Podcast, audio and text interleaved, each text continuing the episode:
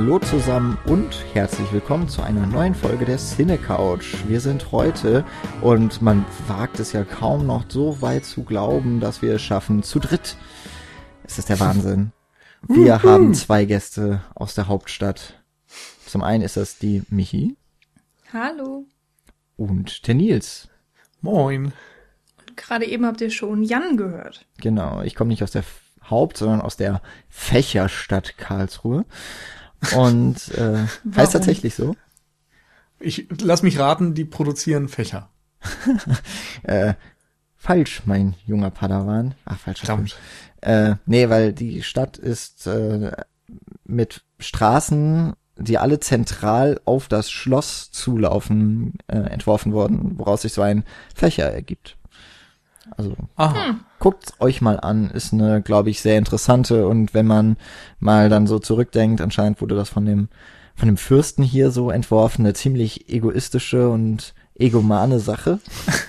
Ja, wie der Zentralismus in Frankreich. Also da führt ja auch alles nach Paris und Wir haben also eine neue Rubrik in der Cinecouch. Unnützes Wissen zu Karlsruhe. Ja. Ab sofort in jeder Folge. Oha. Oha. Da hast du mir jetzt ganz schön was Kannst dich jetzt vorbereiten für nächstes Mal. Ich kann das nächste Mal noch ein Fun Fact über die Straßen in Mainz erzählen. Wir können auch sowas machen. Wir reden über komische Straßen. Straßenfacts auch. den mit den blauen und äh, roten Straßen. Ja, aber das ist jetzt nur Sneak Peek für die nächste Ah. Folge. Okay. Dann Genau. möchte ich auch gern einen Film mit Straßenbezug haben. Okay. Also ich Road to Perdition oder äh, was auch immer. okay. Also liebe Zuhörer, ihr merkt, ihr dürft mit uns rechnen mit großen, großen. Filmen und und äh, Streets of Infos. Fire. Sing Street. Wie heißt noch dieser große Motorradfilm, den ich noch nicht gesehen habe? Easy Ich hätte jetzt ja Rider? gesagt, Easy Rider. ich wollte gerade sagen Fury Road. Aber nein. Okay. Ähm, Wo sind wir? Ja, wir versuchen, wir versuchen mal wieder auf die richtige Straße zurückzukommen und auf den richtigen Pfad, so, ne? Und nicht auf den blutigen Pfad Gottes, so. Können wir noch ein paar Filme? Nein.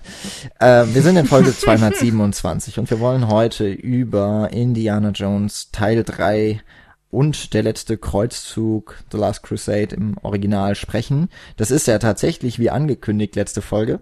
Auch da, wir sind ganz, ganz überrascht, dass wir das eingehalten haben. Und zudem ist es eben auch tatsächlich im dritten Jahr die dritte Ausgabe in der Indiana Jones von der Cinecouch besprochen und äh, analysiert Reihe, die ja anlässlich der Ankündigung des fünften Indiana Jones Films von mir so ein bisschen vorgeschlagen und vorangetrieben wurde. Und wir haben, glaube ich, in den vergangenen Jahren immer im März die Folge rausgebracht und durch ja die, die leider eingetretene Pause und die vielen, vielen anderen Dinge, die so wichtig waren und sind in unserem Leben, die äh, hat da jetzt eben zu der kleinen Verzögerung geführt. Aber hey, wir sind noch im Jahr 2018 und haben es geschafft. So, ähm, es ist, glaube ich, jetzt auch das erste Mal, dass Nils dabei ist bei einer Indiana Jones Folge. Mit Michi habe ich, glaube ich, schon die, äh, habe ich, glaube ich, den zweiten Teil besprochen. Genau, mit Daniel den ersten. Genau, der Tempel des Todes war ja der zweite, den haben wir, wie gesagt, letztes Jahr besprochen. Das war ja, wenn man jetzt erstmal nur so die Trilogie betrachtet, der vielleicht am wenigsten beliebte Film, ja selbst bei den Filmemachern, und gleichzeitig aber auch so derjenige, der, ich sag mal, am experimentierfreudigsten war, der am weitesten von der Formel, wenn man das überhaupt nach einem Film da, zum damaligen Zeitpunkt sagen konnte, ähm, abgewichen hat. Auf jeden Fall ist das jetzt so in der Nachbetrachtung. Ein deutlich düsterer Film, ähm, spielt ja auch ähm, auf einem anderen Kontinent in Indien und hat nicht die typischen äh, Indiana Jones Bösewichte, nämlich die Nazis, zu denen wir jetzt wiederkommen in Teil 3. Und irgendwie hat auch sich das Abenteuer anders angefühlt.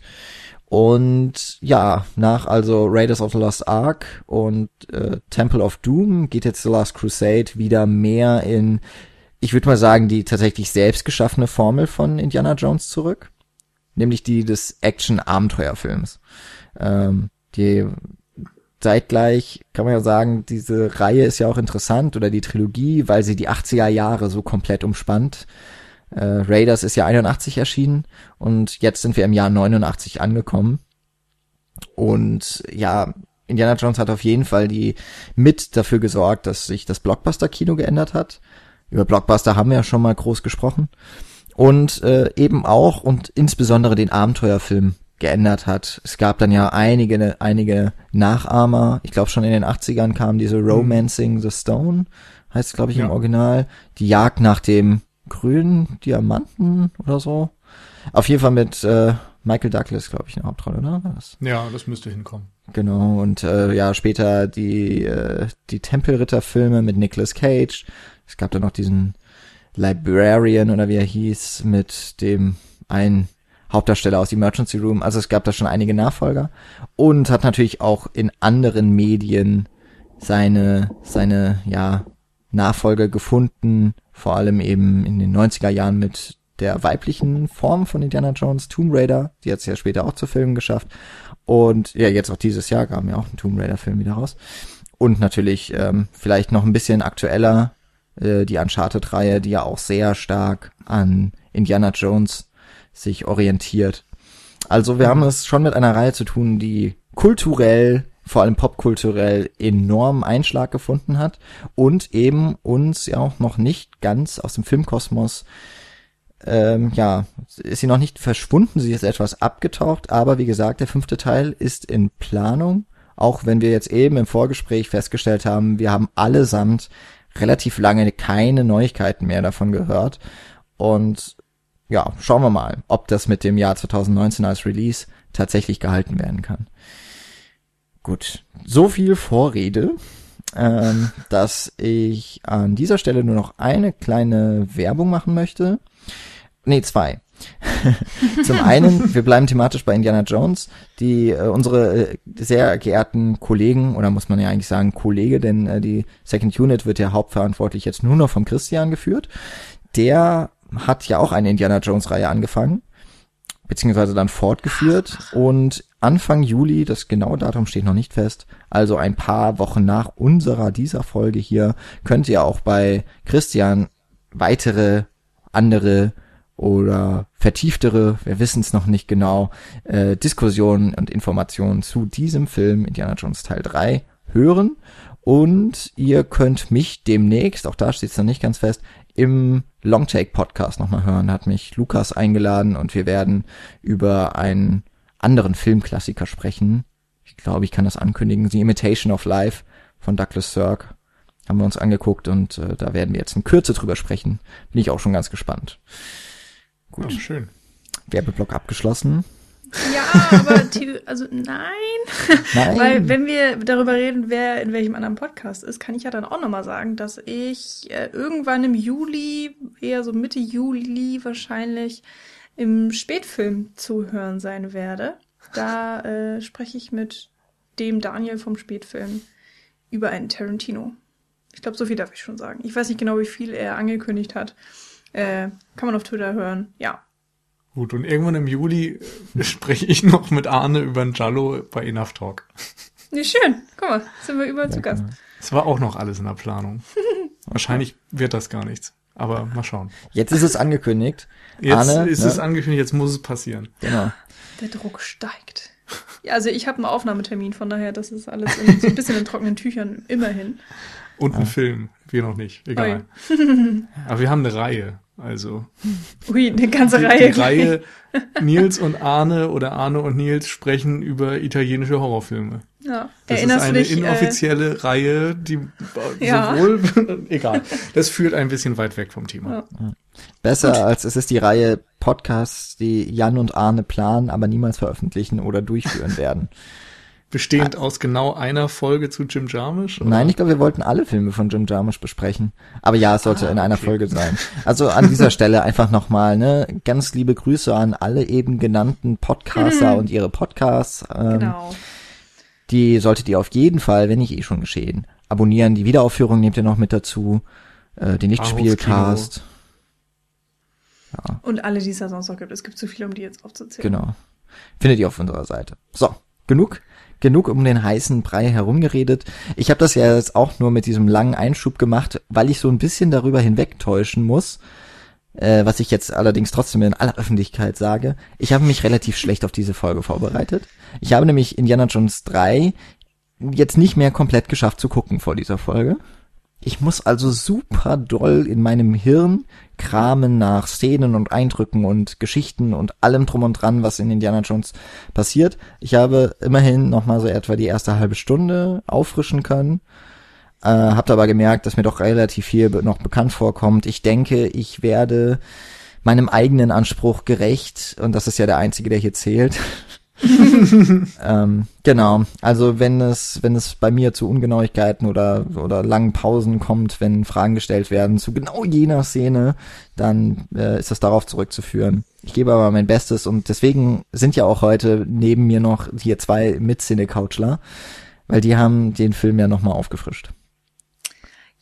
Das stimmt allerdings. Ähm, ja, wir können ja einfach mal direkt einsteigen. Also Jan, du hattest ja schon gesagt, äh, mit dem dritten Teil kommen wir sozusagen ein bisschen zurück zu den Wurzeln. Da würde ich dir auf jeden Fall recht geben und ähm, würde jetzt einfach auch mal dabei bleiben. Also klar, man hat zwar erst drei Filme, ähm, inwiefern man da von Wurzeln sprechen kann oder, oder festen Strukturen, da kann man sich natürlich länger drüber streiten.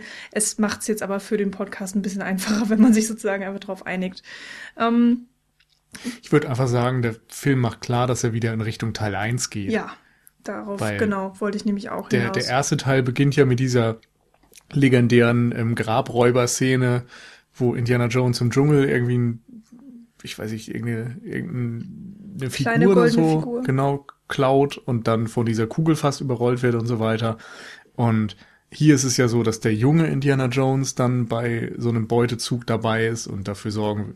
Also sämtliche ähm, Tropes aus dem ersten Teil, die ganzen Figuren, Eigenschaften von Indiana Jones aus dem ersten Teil werden hier wieder angesprochen in diesem Flashback, dass ne, Hut und Peitsche vorkommen und im Grunde erstmals dann an die Hand auch gegeben werden, dass er archäologisch interessiert ist und der Meinung ist, dass alles in ein Museum gehört, mhm. dass er Bösewichte bekämpft. Da hast du halt alles irgendwie drin. Ja, und ich fand es ganz interessant, dass äh, Genau, also dass sie sich wieder auf das Altbekannte sozusagen äh, beziehen und das wieder aufgreifen, aber dass sie da so einen neuen Schwung reinbringen, weil sie uns jetzt tatsächlich so ein ganz bisschen erklären, wo es denn eben herkommt. Also äh, man sieht in dieser Anfangsszene, warum er eben diesen Hut trägt, dass er ihn von diesem Bösewicht sozusagen aufgedrückt bekommt äh, dass er sich in der Verfolgungsjagd beziehungsweise auf seiner Flucht, wenn er das Kreuz schon ergattert hat, dann in einem Löwenkäfig befindet und die Peitsche nimmt, um den Löwen zu vertreiben. Da kann er die Peitsche nicht richtig benutzen, kriegt einen, äh, einen Schlag an Kinn und so hat er dann die Harrison Fords äh, legendäre Kinnhabe bekommen. Also all solche Sachen ähm, kriegen wir als Zuschauer an die Hand, die nicht nötig sind, aber irgendwie super schlau umgesetzt worden sind in dieser ersten mhm. Szene, muss man sagen, oder im, im Epilog zum Film mit einem der besten Matchcuts, so, den, den man vielleicht machen kann. Oder einem der schönsten. Also ich, ich finde, es ist wirklich einer der schönsten ähm, Matchcuts. So, wenn äh, der Hut gezeigt wird und ähm, er ist niedergedrückt und dann geht er hoch und wir haben den Erwachsenen in die. Ja. ja also, da steckt einfach irgendwie jede Menge drin. Genau. Ich würde auch sagen, ihr habt eigentlich schon die zwei, auch für, ich denke für das heutige Gespräch wichtigsten Punkte genannt, die wir jetzt äh, zu diesem Film nochmal, äh, denke ich, vertiefen werden. Also zumindest die wirklich die Hauptpfeiler unseres Gesprächs. Das wäre nämlich zum einen quasi so die Rückkehr zu Teil 1 äh, aus, aus verschiedenen Gründen. Und das andere ist aber eben auch, wie mit wir nennen es jetzt mal die Formel, die dieses, die dieses Franchise dann ja bis zu diesem Zeitpunkt schon herausgebildet hat, aber auch schon verändert wird und wo hinzu äh, etwas hinzugenommen wird, ähm, wodurch das, was wir sehen, nicht nur reine Wiederholung ist, sondern mhm. ähm, gerade diese diese Anfangsszene, die du jetzt schon beschrieben hast, finde ich, ähm, aber dann eben auch im weiteren Verlauf des Films äh, sie gewinnen, äh, dadurch gewinnt die Figur und die Filmreihe etwas hinzu.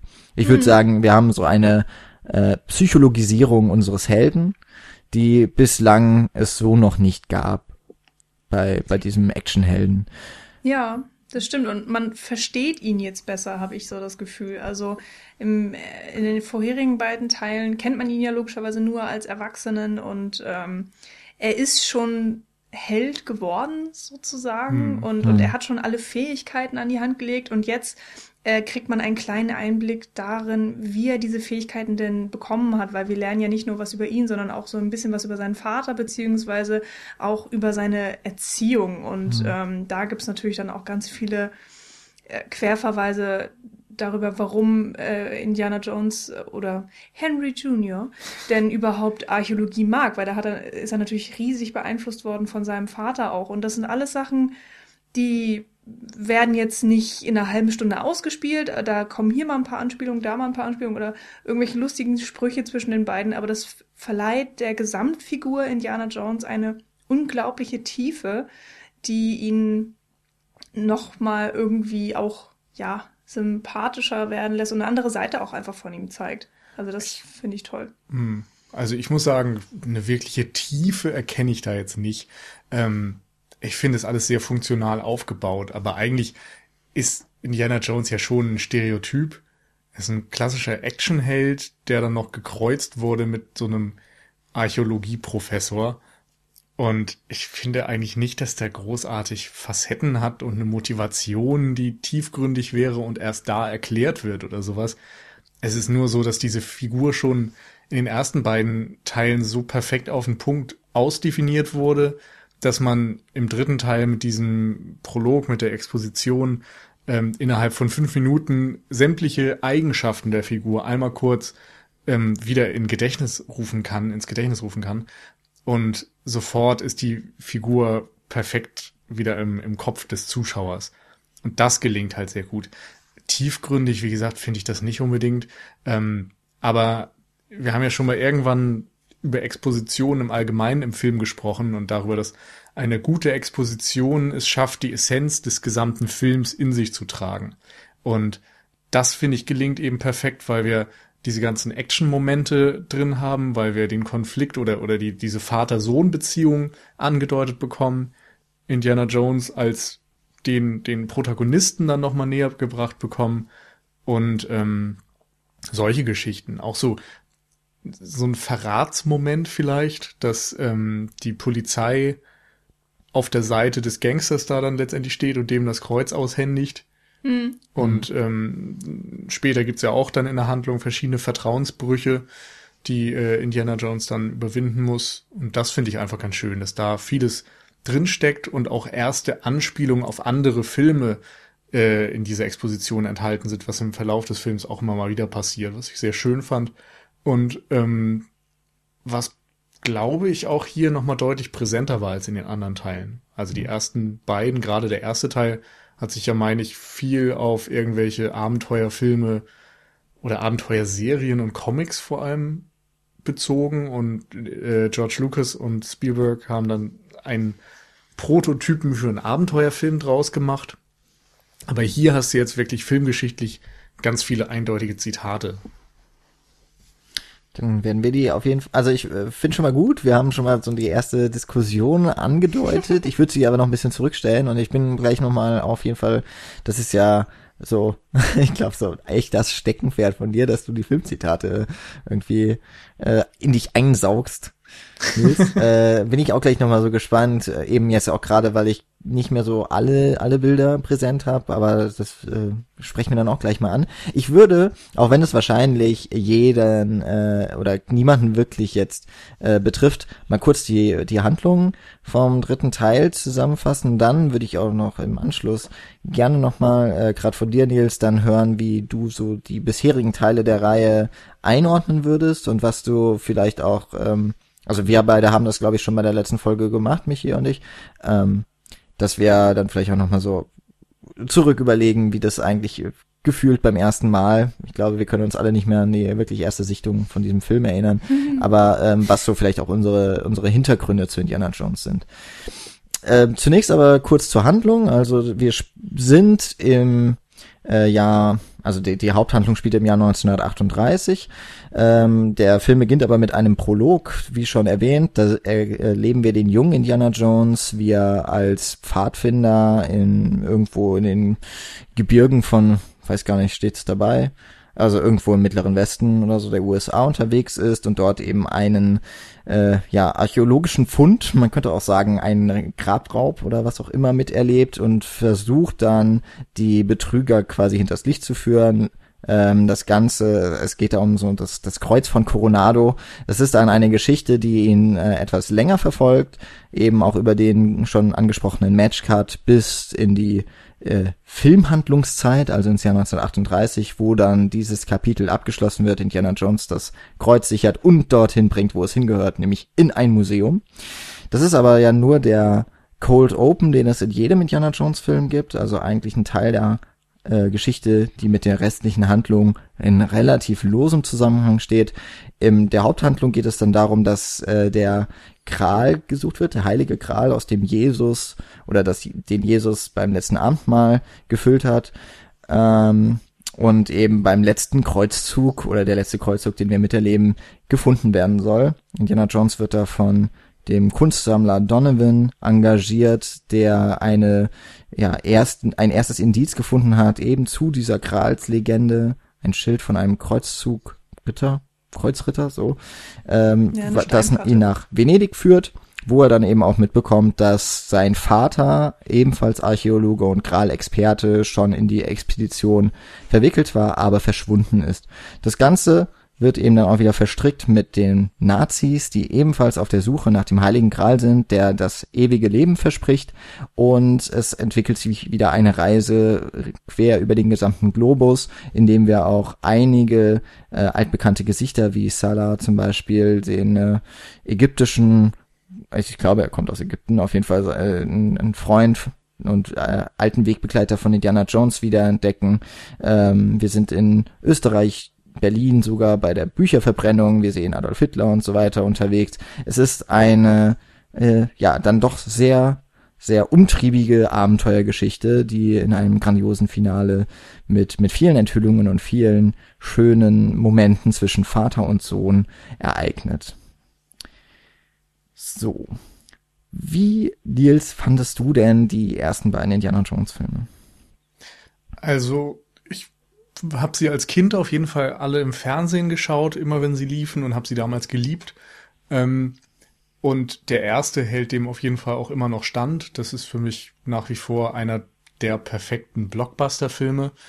Ähm, der zweite hat im Lauf der Jahre dann doch viel verloren, weil mich das ganze Geplänkel da Mittelteil und der Love Interest und so weiter echt nerven. Er ist sehr, sehr kindisch, der Film obwohl er eben auf der anderen Seite relativ düster ist.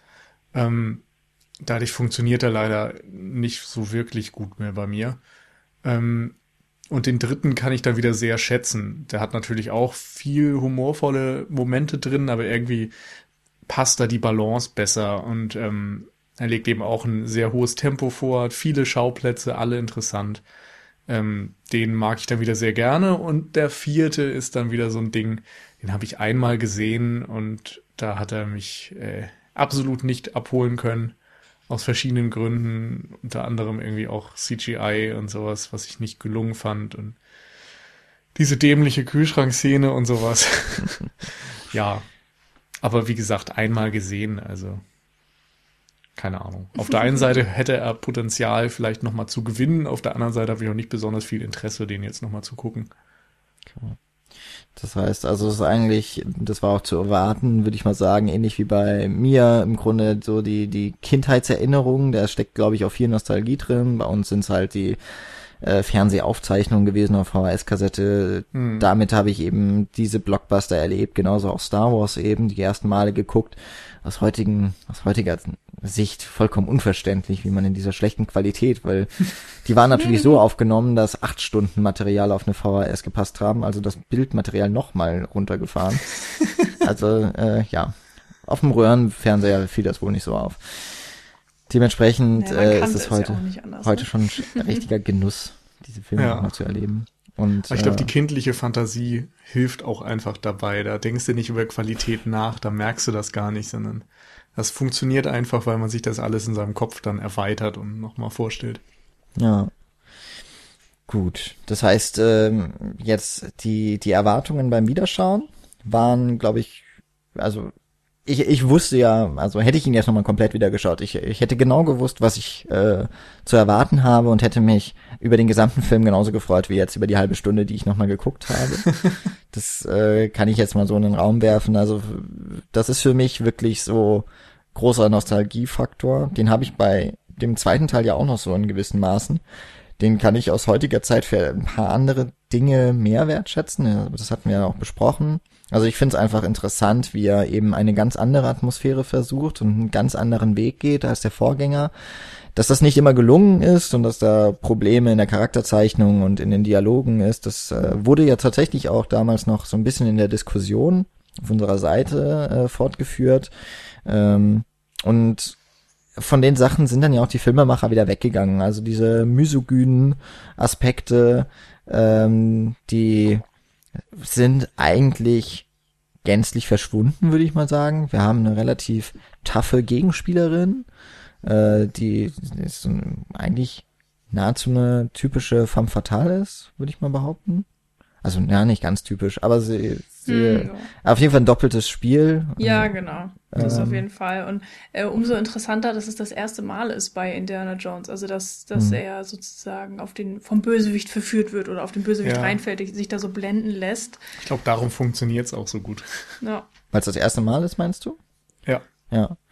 Also es ist halt auch interessant, weil ja Indiana Jones im Grunde die Filmreihe ist ja auch so ein bisschen ein, ein Kind der James Bond-Reihe. Mhm. Also das, das haben wir ja bei, vor allem beim ersten Teil ja damals schon so besprochen. Und jetzt ist es ja tatsächlich so, dass äh, der, der ursprüngliche James Bond ist ja dann auch tatsächlich Vater von Indiana Jones. Das ist ja so eine ganz, ganz schöne mhm. Anekdote. Das ist ja tatsächlich auch so, ich, ich, ich habe jetzt den Text nicht parat, aber ich weiß noch, dass das auf jeden Fall eben von Steven Spielberg und George Lucas genauso gewünscht war, dass eben ja. Sean Connery den Vater spielt. Ja, und sie hatten sogar, also sie wollten unbedingt, dass ein Bond den Vater spielt und hatten mhm. dann auch bei ähm, Roger Moore angefragt. Oh, mag, mag ich mich gerade nicht festnageln. Also ich habe es gestern gesehen, es steht natürlich auch auf der Trivia von IMDb oder von anderen Seiten, kann man es auf jeden Fall nochmal nachlesen. Ähm, aber ich meine nämlich auch George Lazenby und so wurden, aber definitiv waren die alle so in der, in der Hinterhand. So, ja. wenn Sean Connery war der Favorit, aber wenn er nicht zugesagt hätte, hätten sie auf jeden Fall sozusagen alle durchgeklappert, bis sie dann einen Bond gehabt hätten, den sie als Vaterfigur hier nehmen können. Also das ist schon, ähm, ja, ganz witzig gemacht. Also wenn man, wenn man es weiß, ähm, dass es was mit Bond zu tun hat, beziehungsweise dass Spielberg da so eine äh, so ein Fable für hat und dass er das so ein bisschen äh, auf seine Art und Weise darstellen oder und kopieren wollte, dann fällt es tatsächlich auch sehr auf. Und mhm. ähm, ich habe das aber wirklich, also ähm, muss ich wieder ja, ich, ich bin ein bisschen langsam mit sowas. Ich habe es halt gestern während des Filmschauens erst gelesen und dann ist es mir auch erst aufgefallen und vorher, ähm, ja, äh, nicht so. Aber ich meine, das ist ja auch Aber wirklich nur ein Kompliment für den Film, weil ja. er, er kann ja auch alleine stehen. Also Indiana mhm. Jones meine ich jetzt. Die komplette Reihe ist er an Bond angelehnt, aber eben auf eine Art und Weise, dass es äh, irgendwie nicht wichtig ist. Aber ich fand das gestern, also ich habe den Text nicht gelesen. Ich wusste nicht, dass es bewusst so gemacht wurde. Ähm, habe aber die ganze Zeit so ein bisschen drüber nachgedacht, weil ich dachte, das mit den Schauplätzen ähm, hat hier nochmal deutlich zugenommen. Ja. Also beim ersten bist du am Anfang im Dschungel, dann einmal in England und dann komplett, glaube ich, in oh, wo ist das? Irgendwo in, in Nordafrika oder so, ja. ne? Oder Ach, stimmt, Osten. Ja. Genau. In der Wüste, auf jeden und Fall. also insofern spielt der Großteil des Films ja auch dort. Und hier reist man viel mehr hinterher. Also von den USA nach England, nach äh, Deutschland, äh, nach Österreich, Österreich, oder die Schweiz, glaube ich. Irgendwas davon. Und dieses Schloss jedenfalls, dann nach Venedig und später dann wieder irgendwo an, an, weiß ich nicht, irgendwelche nordafrikanischen Strände oder so. Also du hast wirklich noch mal viel mehr Varianz äh, dazu gewonnen, mhm. was halt typisch für die Bond-Filme ist. Mhm. Und dann dieser schottische Akzent, mit dem dann immer mal wieder gespielt ja. wird, ist natürlich auch sehr schön, gerade als dann Indy den irgendwann kopiert und äh, vorgibt, ein englischer Lord zu sein. Ähm, schottischer. Ja, oder schottischer Lord.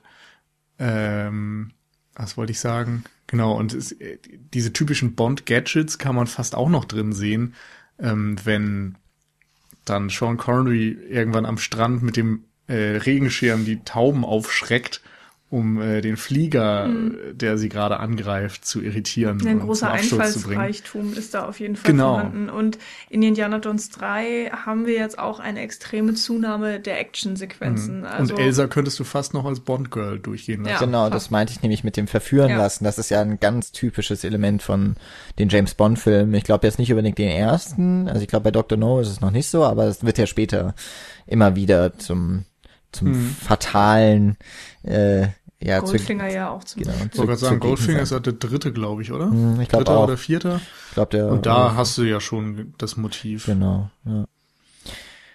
Das Pussy Galore? Das Bond Girl in Goldfinger?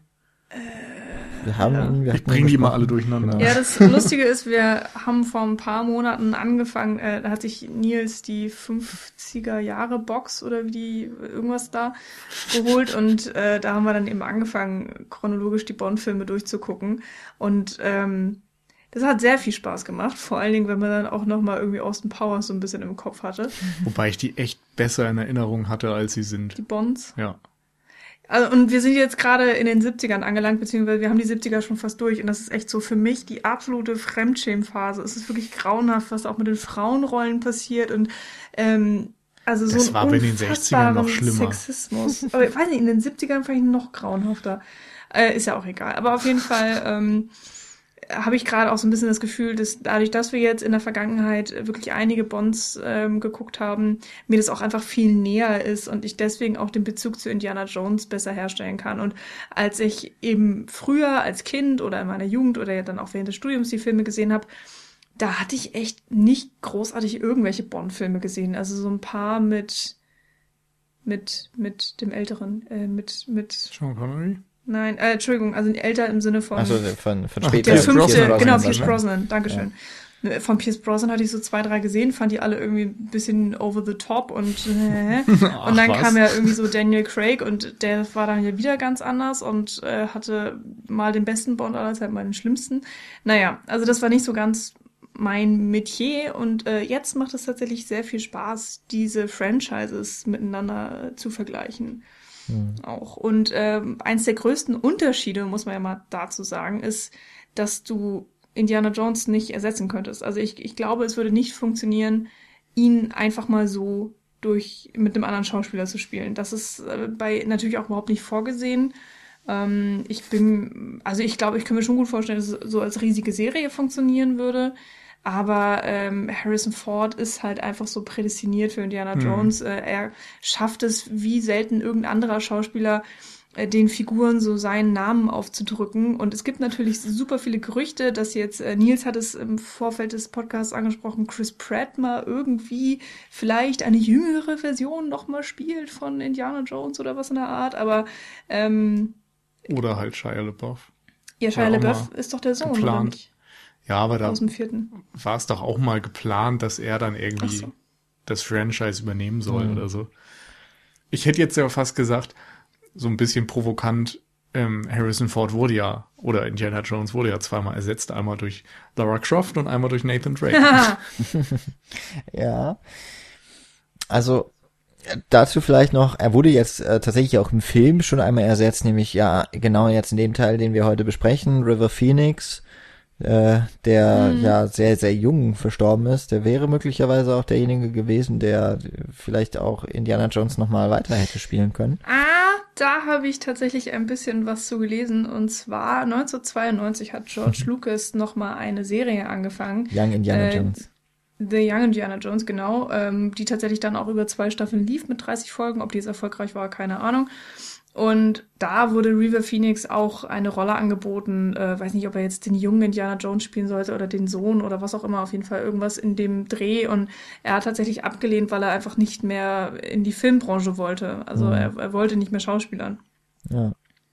Also wäre es daran dann eventuell bei einem anderen Projekt auch gescheitert. Man weiß es nicht. Aber ähm, River Phoenix wurde tatsächlich auch von Harrison Ford äh, und Steven Spielberg so ein bisschen äh, besonders äh, ausgewählt. Äh, also es ist natürlich dann ey, so ein Casting immer schwierig, da den perfekten jungen Ersatz zu finden.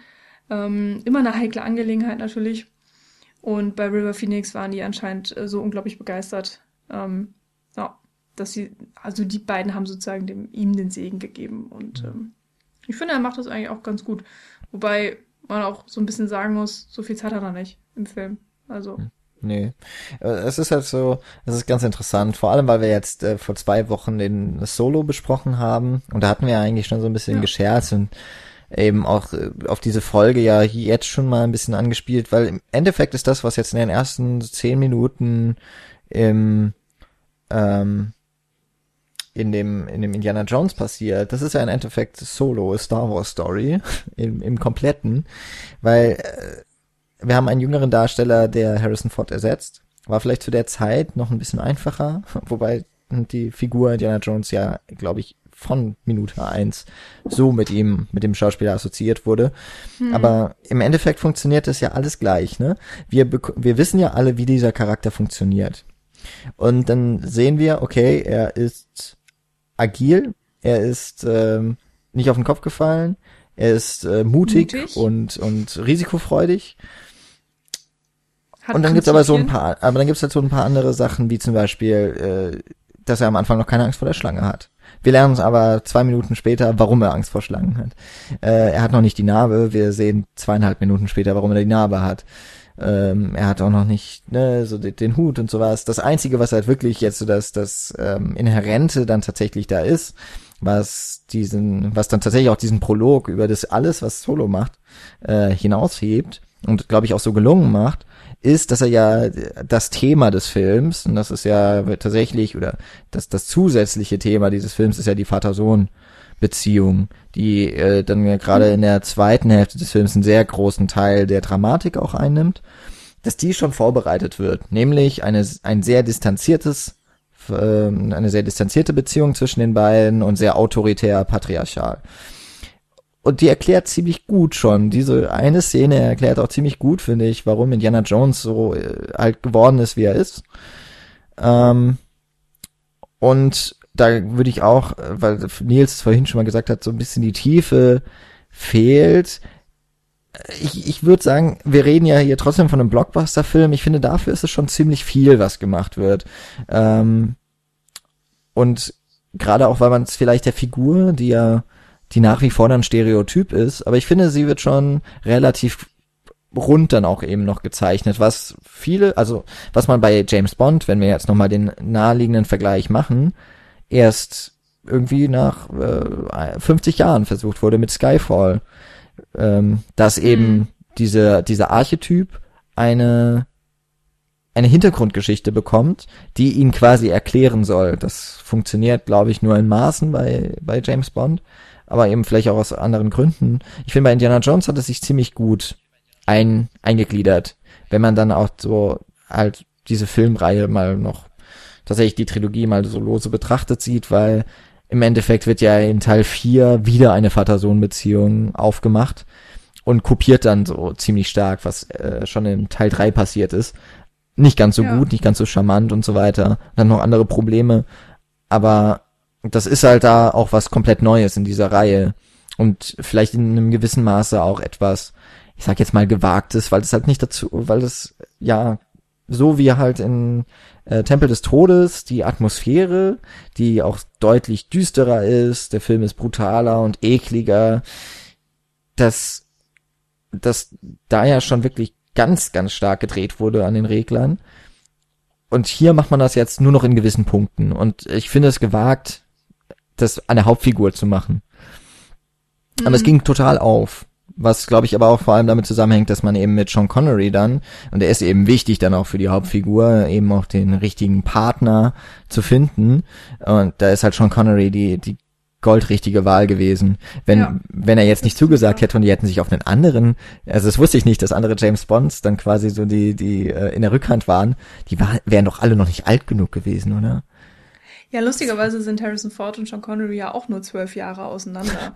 Aber dadurch, dass ja Sean Connery im Film so eine schöne Glatze dann irgendwie auch bekommt oder, oder Halbglatze mit geschorenen Haaren und er hat diesen sehr, sehr, sehr grauen Bart, äh, dann kriegt er noch diesen Tweed-Anzug und wirkt wie, wie so ein kleiner alter Lehrer mit seinem Köfferchen, was er die ganze Zeit mit rumträgt und ähm, er macht ja auch keine großartigen Stunts und ich finde, dadurch schaffen sie es richtig gut, diesen großen Altersunterschied zu suggerieren, der im echten Leben ja eigentlich gar nicht so so da ist.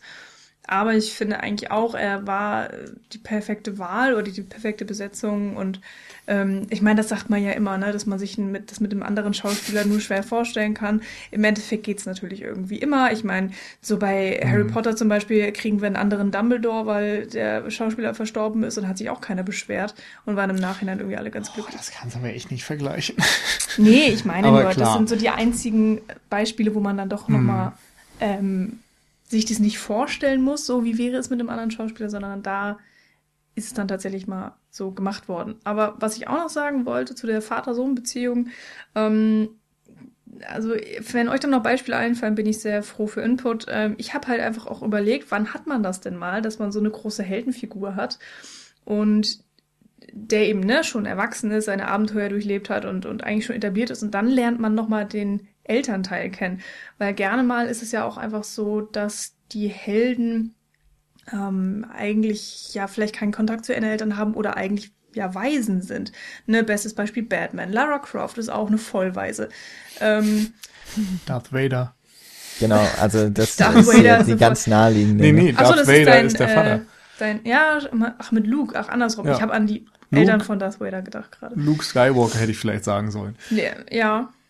Ja, das stimmt. Das ist eigentlich, ähm, ja, es stimmt, das ganze Star Wars-Universum ist ja durchzogen hm. von, äh, oh, ich treffe meine und Eltern und lerne Neues über mich, äh, George Lucas. Und ja. Steven wer Spielberg. bei Indiana Jones? Ja. Nee. Auch George Story Lucas. ist George Lucas, oder? Und Columbus genau, auch, ne? Also jetzt im dritten hat ja... Also das mag sein, aber so von der Sache sind die ja zumindest beide immer sehr äh, mit drin. Ja, genau, das auf jeden Fall.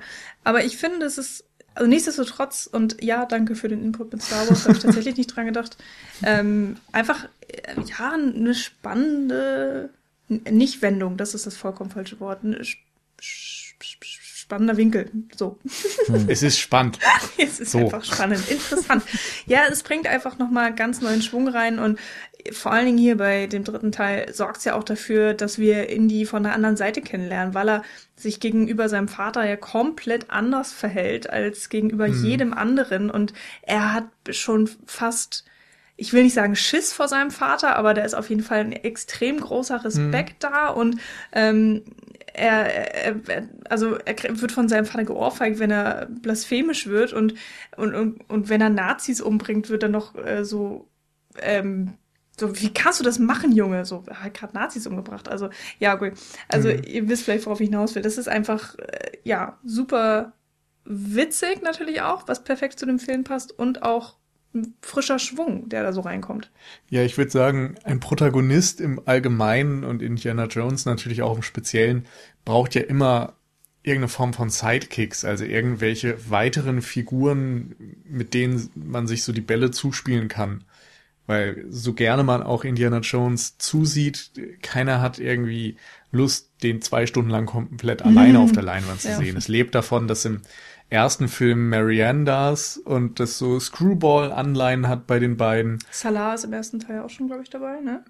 Mhm. Ja, genau, wobei der ja da auch jetzt schon eher im Hintergrund ist, würde ich sagen. Also ich finde schon, Marianne ist da die prägende Figur im ersten Teil.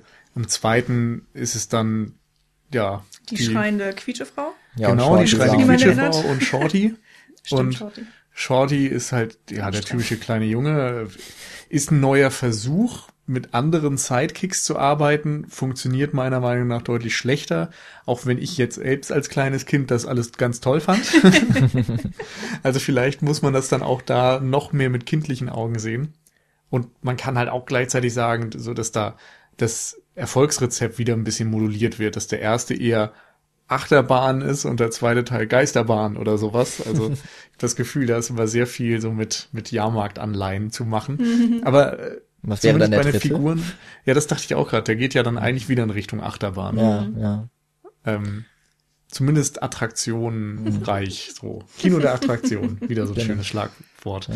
Ähm, nee, worauf ich hinaus wollte, du brauchst eben jemanden, mit dem er die Bälle hin und her schmeißen kann und der vor allem dann auch ihm gewachsen ist. Und Marianne ist das im ersten Teil. Ja, und Shorty ist halt ein kleines Kind und die Quietschefrau muss ständig gerettet ist, werden. Ja, nur Damsel in Distress, komplett. Die ist ihm also nicht gewachsen, also sind es dann, wenn dann, die, die Bösewichte, die ihm gewachsen sind, aber die Kannst also du mit, nicht mit denen, genau, die, die sind ja die ganze Zeit so ein bisschen übermenschlich gezeichnet und die, die sprechen nicht miteinander, die führen keine Dialoge, weil sie in anderen Sprachen sprechen oder überhaupt nicht sprechen. Und hier hast du jetzt endlich wieder mehrere Figuren, die ihn auch manchmal schwach wirken lassen und dadurch menschlich. Hm. Und das macht natürlich auch sehr viel Spaß, dass irgendwie selbst so der strahlende Held dann Eltern hat oder einen Vater hat in dem Fall, wo er wieder kleinlaut ist und dann doch der, ja, eine, eine andere Beziehung hat. Das ist wirklich eine, eine gute Beobachtung, an die ich noch gar nicht so gedacht habe, aber Sidekicks haben ja im Grunde zwei zwei Funktionen, würde ich mal sagen. Entweder sie zeigen die Grenzen auf, also das ist aber auch vielleicht so ein bisschen Sidekick-Bösewicht. Ja, deren Ja. Funktion ist ja meistens für den äh, Protagonisten, ihn auch vor Hindernisse zu stellen oder eben auch Hindernisse überbrücken zu lassen, übersteigen zu lassen. Und die andere ist ja, ähm, Sidekicks kann man auch einsetzen, um die offensichtlichen Stärken des Protagonisten noch weiter zu untermauern. Und da würde ich jetzt mal sagen, Salah ist ähm, in Teil 1 und Teil 3 auf jeden Fall einer, einer dieser Sidekicks, die die Stärken von Indy weiter herausheben sollen. Der ist so ein, also der ist schon nicht ganz auf den Kopf gefallen, aber er ist nicht ganz so klug. Er ist äh, so ein bisschen tollpatschig und äh, so ein bisschen witzig, ne? Und Ja, dagegen kann man ja richtig vor allen gut. Dingen, ähm, Entschuldigung, dass ich da Mhm. reingrätsche, aber Salah trumpft ja vor allen Dingen immer durch seine Beziehungen auf. Also er ist ja immer Richtig, der ja. Ortskundige, Stimmt. der irgendwie mit Kontakten aushelfen kann und auch manchmal so im allerletzten Moment zu, äh, Ja. zu, als helfende Hand zur Seite Er ist springt. also ein Plot-Device. ein bisschen, ja. Ja, eigentlich schon. ähm, und, und ich würde mal sagen, das sind so diese Art von Sidekicks, die zeigen einfach nur, wie wahnsinnig patent unser Held ist. Der Mhm. kann das halt alles, ne? Und da würde ich jetzt auch sagen, das ist vielleicht der große, die große Schwäche von Teil 2, ist das Shorty als Kind, der ist zwar als Kind schon, also fand ich auch früher cool, ähm, aber der hat halt dann auch tatsächlich natürliche Grenzen, sage ich mal, wogegen äh, Indy eben immer der irgendwie übermächtige ist. Da gibt's halt diese eine Szene, äh, wo wo f- so äh, na so unter einem Band steht, da muss ihn halt Shorty Mhm. rausretten und es gibt dann auch mit der Quietschefrau äh, Ich finde schön, dass sich das etabliert. ja, äh, da gibt es ja auch die eine Szene da im, im Urwald, wo sie dann die eine Schlange einfach wegwirft, ne? Wo sie, äh, wo sie Weil sie einmal gar so die checkt, dass Überhand es eine hat. Schlange Ja. ist, ne? Genau. Ja Beziehungsweise es gibt noch, es gibt ja auch noch dieses Geplänkel da im, im, im Schlafzimmer. Aber also da bietet sie ihm mal die Stirn, aber es ist halt nicht so, wie das in Teil 1 war mit Marion. Das stimmt auf jeden Fall. Das war einfach auch eine taffe Figur. Ich meine, da ist ja auch immer so das Witzige, dass die, dass diese typischen Momente, wo jetzt noch der Held seine Männlichkeit unter Beweis stellen muss, die werden ja auch immer wieder zunichte gemacht. Ähm, ne, er schläft ja einfach ein, wenn sie ihn küsst und so weiter. Ähm, und bei Teil 3 haben wir jetzt richtig viele, also es sind ja, es sind jetzt nicht nur bessere Figuren, sondern es sind mehrere, die als Sidekicks fungieren. Wir haben wieder Salah dabei, der noch ein bisschen mehr zur Witzfigur wird, gerade in dieser Enz, äh, da kurz vorm Finale, wenn er die Kamele ähm, für seinen Cousin, glaube ich, ähm, Ja. die ganze Zeit mit sich schleppt, obwohl das nun wirklich nicht der Ort dafür ist oder der Zeitpunkt. Der Zeitpunkt. Ähm, wir haben dann Marcus, der ja im ersten Teil wirklich nur ganz kurz aufgetaucht ist und es war mehr so, naja, das ist halt einer der Auftraggeber, vielleicht auch ein bisschen unsympathisch, fand ich ihn noch im ersten Teil, so ein bisschen arrogant. Ähm, und hier ist es halt auch einfach ein ziemlich, ein ziemlicher Trottel, der, ja, also es ist so ein Fachidiot, ne? Das ist so, Mhm. wie man sich halt äh, Menschen vom Museum offensichtlich vorstellt, als Blockbuster, Regisseur, Autor und vielleicht auch Zuschauer. Hm. Ja, Und ich dann meine, der haben- legendäre Satz bei Ja. Marcus ist ja immer dieser von wegen, er hat sich in seiner eigenen Bibliothek verlaufen. Genau. Ja. Spricht ja irgendjemand Altgriechisch? Gibt's, glaube ich. Ähm, genau, und dann gibt's halt noch die so zwei weitere, das ist halt Elsa, die irgendwie so eine Mischung ist, erstmal aus Sidekick und eben aber auch Bösewicht. Und ähm, dann eben vor allem als als Konterpart ist es dann eben Sean Connery, der allein auch schon, wenn man sich ja die Besetzung anguckt, das ist ja auch derjenige vom Namen her, der zu dem Zeitpunkt mit Harrison Ford eben konkurrieren kann. Also Hm. dem, da ist allein schon durch die Präsenz und durch den und dieses Star das Stardom oder Startum ist irgendwie schon klar. Das, das ist keine so einseitige, so klare Beziehung, die da vorherrscht. Mm, stimmt, ja. Das fällt ja alleine auch schon auf, äh, wenn der Film anfängt und die Schauspielernamen eingeblendet werden. Ne? Also ganz typisch eben so hier Harrison Ford und ne, ne, ne, wenn er nicht ist. Und dann also du hast ja nicht den kompletten Cast, aber der wichtigste sozusagen. Und am Ende kommt dann eben Sean Connery mit der extra Untertitelung ähm, as Henry Jones Senior oder so. Mhm. Also da wird dann ganz dezidiert gesagt so hier, das ist der Papa. So und er kriegt, er kriegt äh, den Ende, das Ende des Title Crawls, äh, Quatsch, Title Crawls, äh, ich habe bei Star Wars jetzt hier gelandet. es ist dann der Credits am Anfang eben. Ja, ja. ja das ist ähm, ganz spannend gemacht auf jeden Fall. Ähm, ich wollte kurz noch was zu Elsa sagen. Ja. Oder, Entschuldigung, willst du erstmal? Ja, da, das kannst du dann, glaube ich, gleich da anfügen. Ja. Vielleicht ähm, bei, bei dieser ganzen Fülle an Sidekicks ist es dann so ein bisschen auch zu verschmerzen, würde ich mal sagen, dass die Bösewichte nicht ganz so präsent sind. Die mhm. sind, finde ich, in den ersten beiden Teilen ein bisschen besser. Tatsächlich auch dieser Schamane aus dem zweiten Teil, weil der irgendwie von, von seiner äh, von seinem Auftreten und vielleicht auch von seinen vage erklärten Mächten irgendwie einfach äh, stark ist. Und halt der, ähm, na, aus dem ersten, der mit dem französischen Namen, Belloc, ähm, der halt einfach quasi Indiana Jones in so als Kehrseite ist mit weniger Moralvorstellungen. Mhm. Ja, man hat im ersten Teil wirklich so ein bisschen das Gefühl, dass er die, die absolute Nemesis darstellt, alleine mhm. weil die sich immer wieder begegnen. Und wenn sie sich begegnen, sprießt so der Hass aus jeder Pore. es ist wunderbar inszeniert, finde ich. Und ähm, man merkt sich diesen Charakter auch einfach total.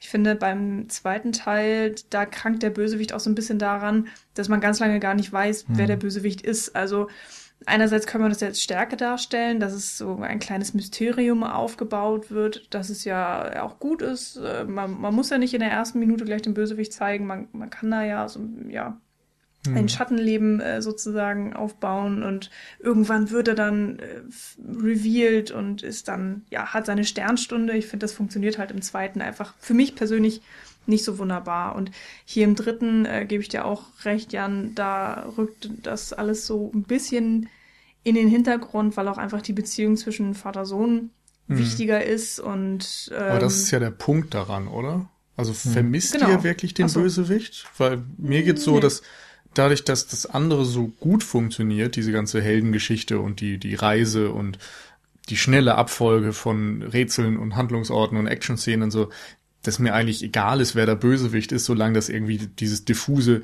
die Nazis sind. Genau. Mhm. Die Nazis sind halt einfach ein guter Bösewicht, muss man halt ja. sagen, ne?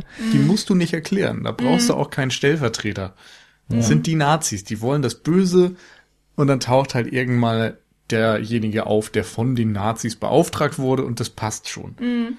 Es ja. passt ja vor allen Dingen auch wunderbar in die Story, weil es ja auch wirklich so war. Also Hitler war ja so ein bisschen mythenverrückt und hat ganze Gremien und, und, und Sonderkommissionen mhm. angesetzt, um ja. nach irgendwelchen Sachen und Schätzen und überhaupt was zu suchen. Und er war, ähm, also so heißt es, so habe ich das mal irgendwie gehört, äh, ist jetzt auch ein bisschen gefährliches ja. Halbwissen, aber anscheinend glaubte Hitler auch wirklich daran, dass es den Heiligen Gral gibt und dass er ganz große Kräfte hatte und hat Leute damit beauftragt, es zu suchen und ähm, ja, hier in Indiana Jones wird es dann einfach so auf eine Spitze getrieben. So, okay, was ist, wenn die, wenn, wenn es den gerade wirklich gibt und, und die so weit kommen und so. Und das ist, ähm, spielt da schön ein, finde ich. Hm.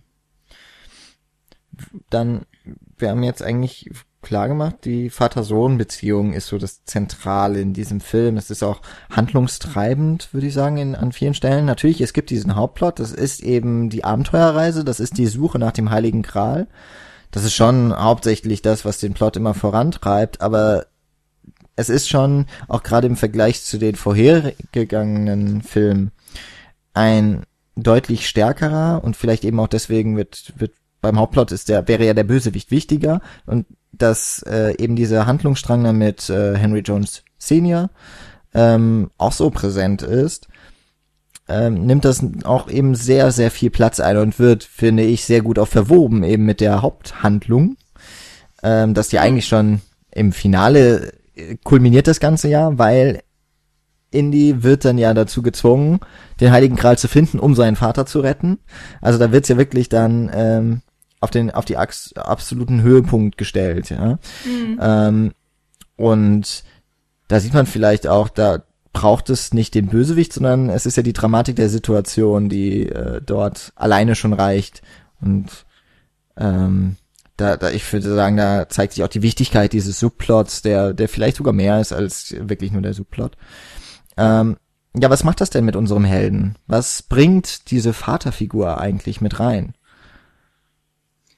Ja, also ein bisschen Idee? haben wir ja schon gesagt, ne, dass es eben Indie mehr Tiefe verleiht oder dass es einfach diese andere Seite nochmal von ihm zeigt und so. Und ähm, ja, ähm, ich finde, also meiner Meinung nach sind das die besten Gags im Film, die zwischen den beiden. Also wir haben ja auch Gags mit Marcus und mit Salah, aber die finde ich lange nicht so bemerkenswert wie die eben zwischen Sean Connery. Da gibt es so viele One-Liner oder einfach so viele kleine Sachen ähm, die ich mir auch gemerkt habe. Und ich weiß gar nicht, wie oft ich den Film gesehen habe. Bestimmt so vier oder fünf Mal.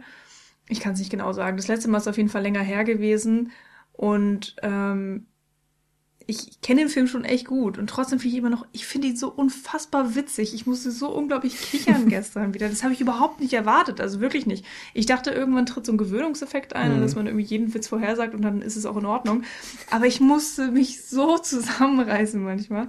Ich hatte ja auch eigentlich keine Lust auf den Film. Ich glaube, das habe ich dir vorher ja. gesagt noch, dass ich eigentlich gestern Abend einfach nicht so viel Lust hatte auf den Film. Aber als er dann losging, hat er mich doch irgendwie wieder abgeholt. Ja.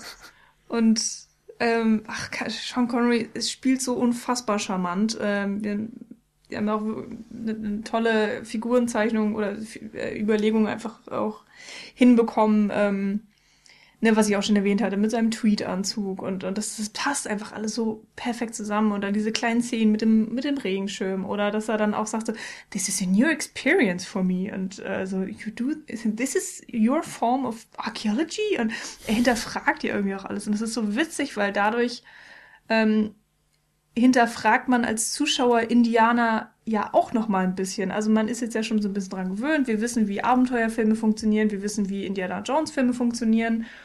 Und ähm, hier kriegen wir dann noch mal eben den Vater, der, der das alles merkwürdig findet auf einmal. Und dann denkst du dir auch so, ja, stimmt, eigentlich äh, ist das was vollkommen Besonderes, was wir hier gerade sehen. Oder alle Taten von Indiana Jones sind äh, wirklich ja Heldentaten oder eben außergewöhnliche Taten. Er riskiert ständig sein Leben, ist immer kurz vorm Abnippeln irgendwie. Alles fliegt in die Luft und so. Und man ist selber schon vollkommen dran gewöhnt. Und ich finde, durch, äh, durch den Vater krieg, geht man manchmal vielleicht so einen Schritt zurück und denkt sich so, oh, ja, hat er recht. Witzig. und ähm, das stört überhaupt nicht das Sichten oder so. Man wird nicht rausgerissen aus der Filmwelt, aber man ähm, ja guckt vielleicht aus von so einer anderen Richtung nochmal. Und das fand ich extrem erfrischend, muss ich sagen. Und ähm, ich finde ihn, also das ist tatsächlich mein Lieblings-Indiana Jones und es ist auch einer meiner absoluten Lieblingsunterhaltungsfilme, muss ich sagen. Habe ich gestern wieder bei der Sichtung so ein bisschen gemerkt. und was du auch meinst, Jan, äh, dieser, dieser Höhepunkt, diese dramatische Spitze, dass ähm, eben ne, auf den Vater geschossen wird, der Vater muss gerettet werden. Ähm, das hatten wir vorher auch noch nicht so, dass es um persönliches Schicksal ging, dass es vor allen Dingen auch direkt um spezifisch ein Menschenleben geht, das es zu retten galt, weil vorher war es ja immer so ein bisschen, ja, die Archäologie muss gerettet werden. Oder eben äh, bei der Bundeslade, es muss verhindert werden, dass die Nazis die in die Hände bekommen, damit dann keine Menschen sterben. So, klar. Also man weiß immer, was passiert, wenn Indiana Jones seine Mission nicht erfüllt, ne? Genau wie bei Bond ja auch immer. Da nochmal der Hinweis. Und hier ist es alles jetzt direkter. Und dadurch finde ich, auch ein bisschen greifbarer und intensiver. Im Grunde ist er ja da eine Damsel in Distress. Nur, dass es halt interessant variiert wird, dadurch, dass es nicht der Love Interest ist, sondern der Vater, ah. der hier gerettet werden muss. Ja. Und du hast ihn den ganzen Film über irgendwie kennen und schätzen und lieben gelernt. Und darum trifft es dich als Zuschauer dann umso mehr und du willst umso mehr, dass Indy Erfolg hat und ihn retten kann. Ja, so kann man das eigentlich vielleicht ganz gut auslegen. Hattest du dir noch was zu überlegt, Jan, weil du jetzt die Frage dazu gestellt hattest? Ja, also ich, ich wollte noch mal auf diesen einen, wir hatten am Anfang, im, im, noch bevor wir so wirklich in die Diskussion gegangen sind, hatten wir dieses quasi diesen einen kann man schon Streitfall sagen, aber da geht es um die Tiefe der Figur. Und ich habe ja auch gesagt, was jetzt mit äh, für mich Teil 3 so ausmacht, ist, abgesehen davon, dass er wirklich einen Heidenspaß macht einfach. Das ist ein perfekter Actionfilm. Mhm. Ähm, genauso wie Teil 1, meiner Meinung nach. Ähm, dass jetzt eben, wir haben ja im Grunde schon den fertigen Helden und so eine richtige Heldenreise gibt es bei Indiana Jones ja eigentlich nicht, ja. Ähm, dass wir aber hier eben diese Psychologisierung des Stereotypen, des vielleicht damals sogar schon Archetypen kriegen, dieses Actionhelds. Und ähm, du hattest ja, ich habe das ja noch gar nicht so genauer gesagt, aber du Nils meintest ja, so richtig tief geht's noch nicht. Und klar, ich würde jetzt auch sagen, es ist kein, das ist jetzt kein Arthouse-Drama-Stoff, ja, wo, wo die menschlichen Abgründe aufgedeckt werden. Aber ich finde halt, dass ab dieser ersten Szene mit äh, River Phoenix als junger Indie und äh, eben mit Sean Connery da im, in seinem Büro, äh, wo wir ja nicht mehr das Gesicht auch von Sean Connery sehen zum Beispiel, auch sehr starkes Bild einfach, weil der Vater ist ja komplett abwesend für diese, für diesen Jungen, dass das ziemlich gut einfach das, das Treiben und den Antrieb von Indiana Jones erklärt. Denn also zum einen ist er wahrscheinlich an Archäologie in gewissem Maße interessiert, weil sein Vater sehr stark offensichtlich ja die Lektion quasi so ihm erteilt hat mit, ne, also wir bekommen es ja nur mit, hier 10 bis 20, aber auf Griechisch, auf Altgriechisch. Ähm, das heißt, da wird er auch Latein, äh, ist auch mit so einem relativ strenggläubigen Vater, denke ich, auch noch äh, irgendwie schon stark verknüpft. Aber Indy wurde eben als Junger, wo ja auch der, die Mutter ist ja auch äh, nicht existent, beziehungsweise früh gestorben, ähm, dass die, dass eben Archäologie das Steckenpferd und aber auch ja teilweise der Job seines Vaters war, das hat ihn sehr stark geprägt. Das ist die eine Sache, warum Indy irgendwie in die Archäologie gegangen ist. Ich glaube aber, die viel wichtigere ist, und das wird ja immer wieder in dieser Vater-Sohn-Beziehung dann auch angesprochen, über den gesamten Film ist, dass Indy sich seinem Vater beweisen möchte und er möchte Anerkennung. Und die mhm. hat er, und das ist ja schon in dieser ersten Szene, ist das ja, kommt es ja perfekt zum Ausdruck, Indy hat ein Artefakt gefunden und hat es, äh, eigentlich müsste es seinen Vater brennend interessieren und als Junge wünscht man sich für viel weniger Dinge Lob. Und der Vater guckt ja nicht mal, der Vater interessiert sich nicht mal dafür.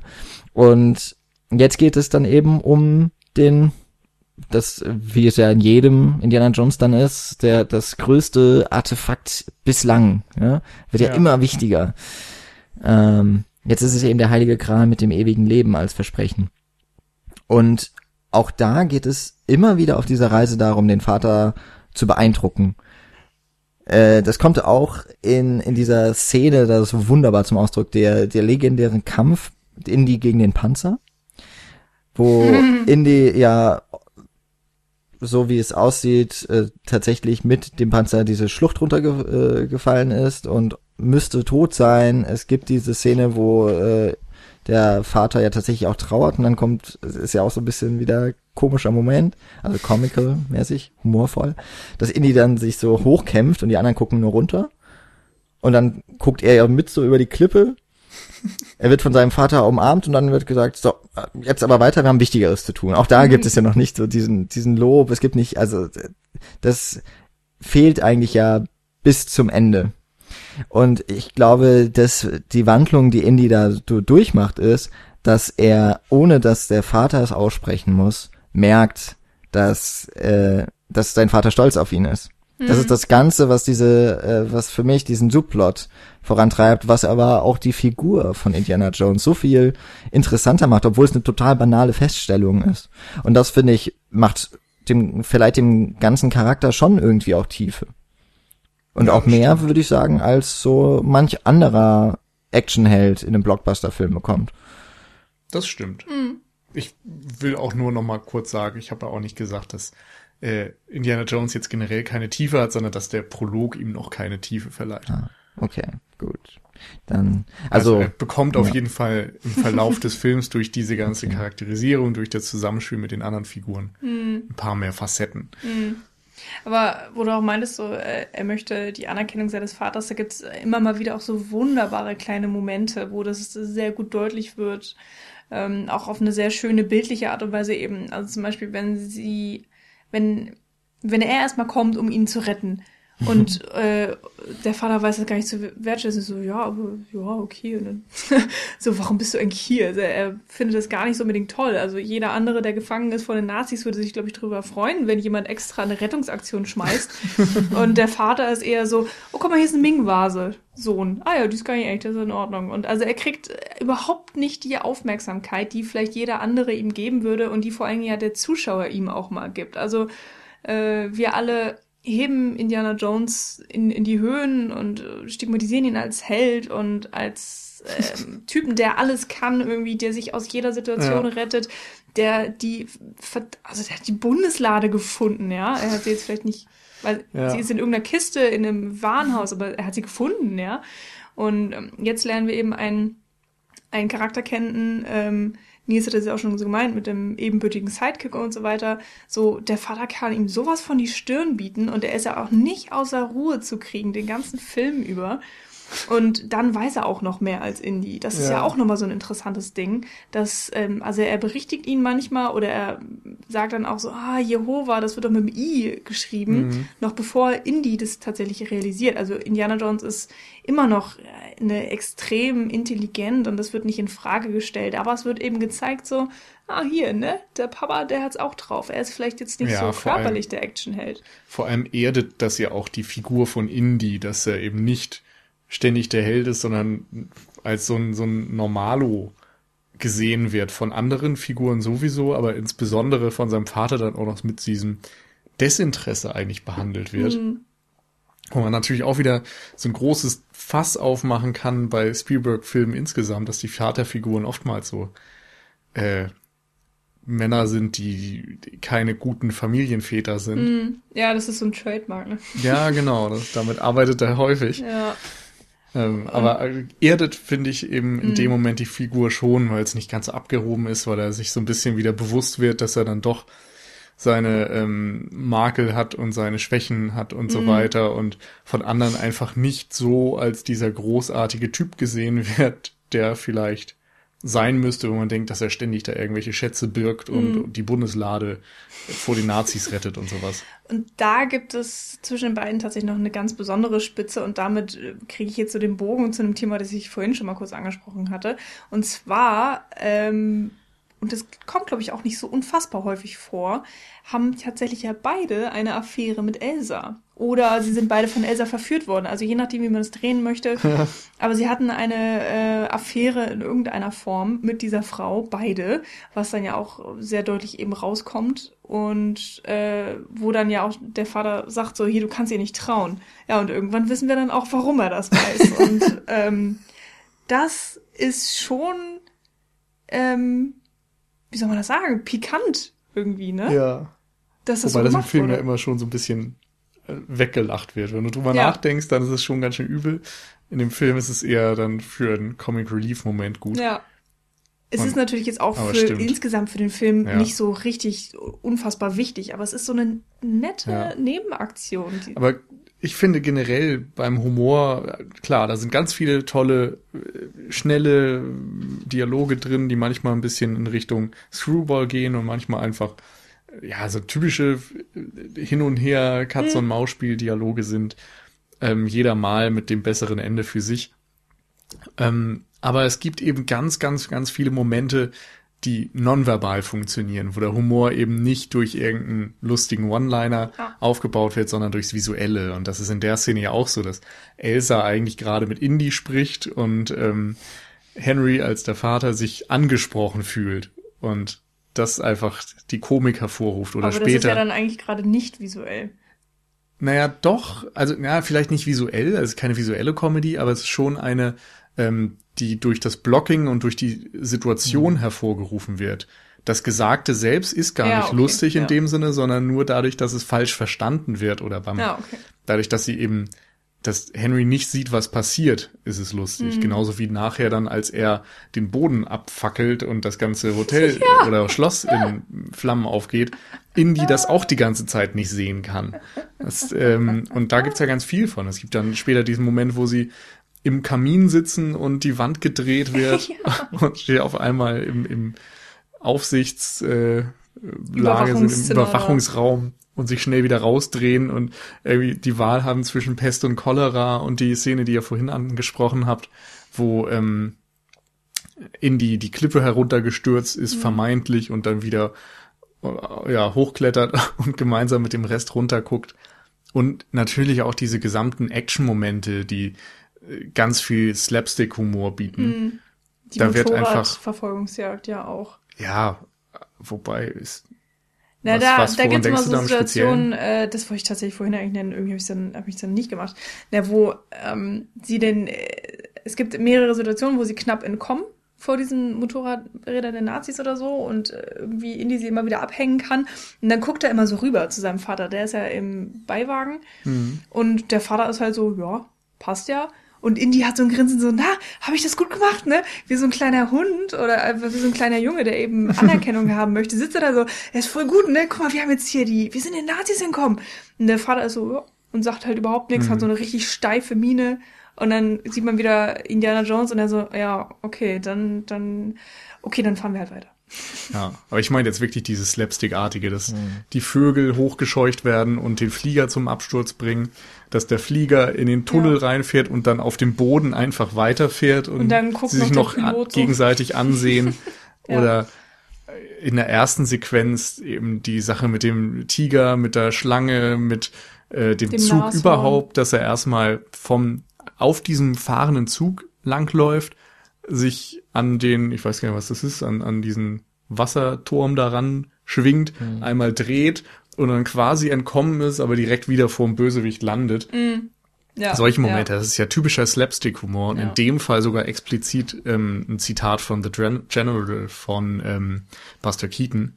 Und sowas meine ich. Also mm. da sind ganz viel visuelle Slapstick-Comedy-Momente drin. Ich würde gerade, äh, ich, du hast jetzt gerade eigentlich schon ein bisschen angefangen auch mit äh, den, den Filmzitaten. Würde ich gleich zu kommen. Ich würde noch so ein paar Ergänzungen einfach äh, zu dem, was ihr eben gesagt habt, die auch noch mit dem vorherigen Punkt ganz gut übereingehen. Zum einen, du hast äh, Nils ebenso auch das Blocking angesprochen, generell vielleicht wie die Szenen eben auch äh, gestaged, also vorbereitet sind, durchgeplant sind äh, vom Storyboard es ist doch auch bemerkenswert, wie häufig Sohn und Vater sich Rücken zu Rücken stehen. Also, das ist ja auch schon in der ersten Szene, wo man beide, wo man beide im Bild hat, Vater und Sohn schauen sich nicht an. Und der Vater, abgewandt von seinem Sohn, bekommt nicht mit, wie da der Sheriff aufkreuzt und das Kreuz wieder äh, in, die, in die Hände des der Bösen fällt. Äh, in dem Flugzeug, äh, du hast äh, eben gesagt, wie das, also es wird ja auch, es wird ja nicht nur ein Flugzeug äh, durch die Vögel da zu, zu, äh, äh, zu, zum Fall gebracht, wie sagt man das, zum Absturz, so, sondern sie sind ja auch selber in einer, in einer Maschine, wenn sie aus dem Zeppelin, äh, Zeppelin fliehen. Und äh, dann der Vater ja die, das, ich glaube, das Höhenruder zerschießt, wodurch dann ja auch äh, das Flugzeug abstürzt, die Bruchlandung passiert. Da sind sie auch Rücken zu Rücken, ne? Und sie äh, sprechen aneinander vorbei, weil eben Harrison Ford, also Indiana Jones, spricht ja in Militärsprache mit seinem Vater, der aber nicht gedient hat. ähm, mhm. Und das deswegen ihn nicht versteht und dann sich eben auch, dadurch, dass er ja der Akademiker der beiden ist, der auch äh, immer eigentlich einen kühlen Kopf bewahrt. Das haben wir auch immer so. Er ist der, er ist ja sehr unemotional. Ähm, Kontrolliert würde ich es eher nennen. Ja, na, ich weiß nicht. Äh, in, in vielen Dingen finde ich, ist er ja, sachlich. Sachlich. Ja. Äh, eben Akademiker durch und durch. Er freut sich in meistens gar nicht so. Also es gibt diesen einen, wo wo es äh, das Gespräch über Venedig. Da äh, geht er irgendwie alle Emotionen mal durch. ne, so wie ein, wie ein Schuljunge wird, glaube ich, irgendwo geschrieben, äh, sagt, glaube ich, die Elsa mal. Er hat sich gefreut wie ein Schuljunge oder sowas. Ähm, und dann eben auch die Geschichte mit den Ratten ja zum Beispiel, wo er dann äh, durchaus zeigt, dass er auch vor irgendwas Schiss hat.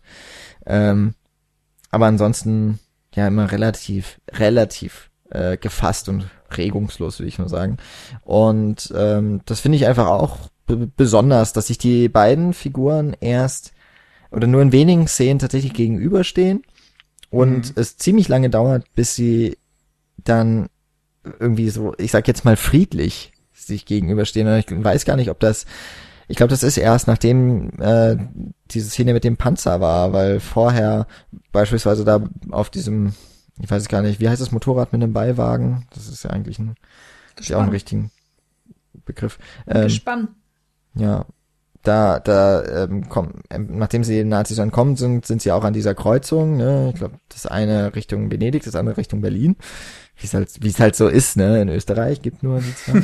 ähm, und die beiden sich dann angiften, warum oder in welche Richtung man zu fahren hat. Und das, das Miteinander hat immer irgendwie entweder was von Kampf oder Unverständnis. Mhm. Und da ist auch immer so eine Anspannung zwischen den beiden. Und ich finde, das wird einfach allein auch schon durch die Art und Weise, wie die beiden positioniert werden, wird das ähm, dann nochmal zusätzlich zu den Dialogen, die die beiden führen, oder eben auch einfach die kommentarlosen Blicke, die zugeworfen werden, ne, häufig auch was Missbilligendes von seinem Vater, ne, die Art und Weise, wie in die Archäologie lebt, äh, die Art und Weise, wie Indiana Jones sich seiner seiner Feinde erledigt, äh, entledigt, das hat alles auch so ein bisschen was von Sean Connery ist irgendwie ähm, vielleicht auch, weil er schon zu dem Zeitpunkt ja auch ein, ein gewisses Standing hat, äh, der wirkt doch einfach weise. Ich weiß gar nicht, ob er das schon zum äh, als zum äh, Sir, heißt es dann zum Ritter geschlagen von der Queen? Ja, ja dann wird man Sir, ne? Genau, ich weiß nicht, ob er da auch schon Sir Sean Connery war, bin ich mir gerade nicht sicher. Aber er hat auf jeden Fall schon auch äh, durch, durch seine äh, durch seine öffentliche, äh, seine öffentliche Wahrnehmung so ein gewisses Standing beim Publikum. Und er nimmt meiner Meinung nach so ein bisschen immer die Rolle des Kritikers ein, der sagt, ja komm, Indiana Jones ist halt Achterbahnfahrt, das ist Jahrmarkt mhm. im Kino. Ja, und er ist dann immer so, und er ist derjenige, der halt nicht jubelt, wie das Publikum, wenn Indiana Jones äh, gerade wieder mhm. mal triumphiert hat. Sondern er ist dann derjenige, der holt das Ganze auf den Boden der Tatsachen zurück und sagt, oder sagt auch gerade nichts, aber ähm, ebenso, ja, also du hast schon gemerkt, du hast gerade zehn Menschen, egal ob das jetzt Nazis sind oder anderweitig böse, die hast du halt gerade entweder mindestens schwer verletzt oder getötet, ohne mit der Wimper zu zucken. Das ist eigentlich ganz witzig, dass es in diesem Film so eine Art von Instanz gibt, mhm. die das Ganze so ein bisschen ähm, auf einer, auf, tatsächlich auch moralisch hinterfragt, also auch den Zuschauer hinterfragt. Aber natürlich wird es jetzt nicht bis ins äh, Extrem getrieben. Der, der Film ist natürlich keine keine Kritik am Blockbuster und am Mainstream-Kino. Nee, so meta wird er nicht. Genau, so, genauso wie eben auch in, in Spielen heutzutage bei, bei den Tomb Raiders und dem, äh, gerade bei, bei dem, bei dem Reboot von Tomb Raider, ähm, war das ja ganz großes Ding, dass ja ihr eigentlich so eine starke Geschichte und so eine starke Heldenwerdung geschrieben wurde aber in der einen, in der einen Cutscene bejammert sie noch, dass sie gerade jemanden irgendwie verletzen oder töten musste. Und in der nächsten Szene ist man als Spieler dran und killt 50 Widersacher, wo so dieses Gleichgewicht irgendwie fehlt, was ja dann auch tatsächlich von einigen äh, Kritikern und Analytikern auch besprochen wurde und mal so die, die, der Finger in die Wunde gelegt wurde. So ein bisschen ja. was hat das, finde ich, auch, was Sean Connery als Vater von Indie macht. Mhm. Noch viel extremer war es ja eigentlich bei Uncharted dann mit äh, dem Begriff ludonarrative Dissonanz, mhm. dass quasi Gameplay und Geschichte sich widersprechen, dass du in einer einen äh, Sequenz die ganze Zeit den sympathischen, Sprüche klopfenden, netten äh, Decker und äh, so Weltenbummler Nathan Drake siehst und in der nächsten Sequenz halt einfach 50 Feinde niedermähst und nie drauf Bezug genommen wird, was für ein kranker Massenmörder du da eigentlich bist. Mhm. Ja, Aber ich meine, so ein bisschen ist es ja auch Indie, oder?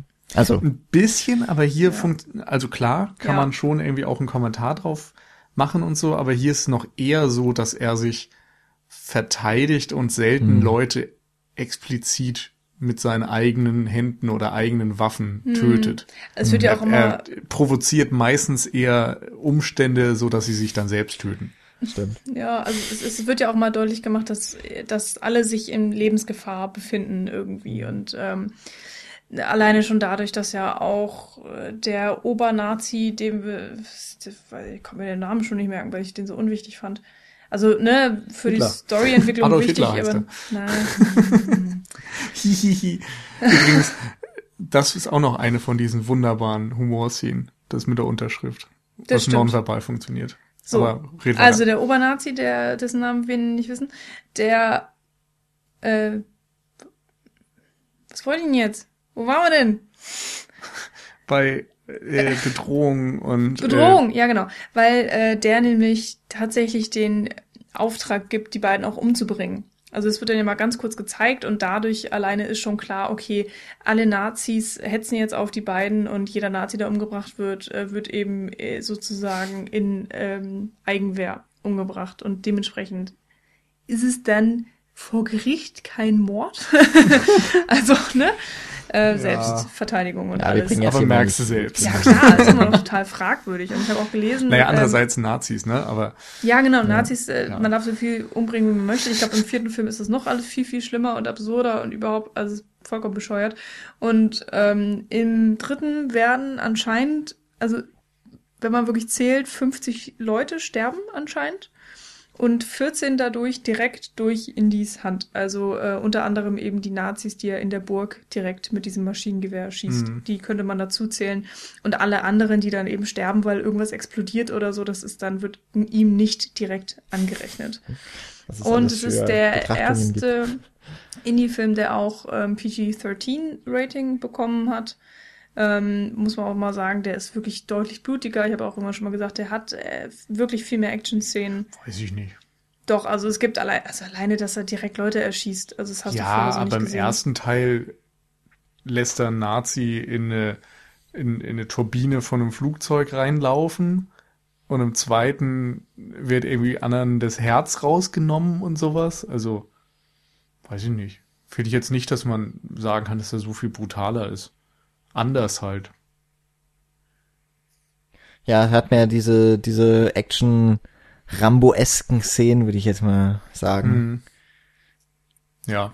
Hm, ich meine, da, da geht es ja natürlich auch unter anderem um die Dichte. Also ich meine, äh, mhm. FSK-Rating das ist immer ein kompliziertes Thema und ich finde, es bringt es auch nicht zu, zu sehr abzudriften. Ähm, aber ich, ja, auf eine Art finde ich es schon tatsächlich sehr gerechtfertigt, dass er eine höhere Einstufung bekommen hat, wobei ich tatsächlich gar nicht weiß, wie es im Deutschen ist. Also ich kann mir vorstellen. Im Deutschen ist es andersrum. Der erste hat eine 16er und die anderen, glaube ich, ab 12. Mhm. Der erste ja. eben wegen der eben angesprochenen Szene da mit dem Propellerturbine von dem, von dem Flugzeug. Die wurde ja auch immer rausgeschnitten übrigens in der Fernsehfassung. ähm, obwohl man da ja eigentlich auch nicht wirklich was sieht, aber ich glaube, diese Blutspritzer. Nee, ja. Blutspritzer. Ähm, genau. Ähm, bevor wir zu den Zitaten kommen, äh, die der Film auf andere Filme macht, ich würde ganz gerne, weil wir, wir haben ja gesagt, so, okay, wir reden die ganze Zeit davon, es gibt schon so eine Art Formel von Indiana Jones, es gibt so die, die Tropes. Wir sagen das natürlich alles aus der Rückbetrachtung. Gut, mittlerweile kann man sagen, es gab schon zwei Filme, aber wie gesagt, die ersten beiden Filme sind schon relativ unterschiedlich. Aber es gibt eben schon so die paar wiederkehrenden Elemente und Szenen, die gehören irgendwie zu Indiana Jones dazu. So ein typisches Ding ist halt, der Hut geht nie verloren, ne?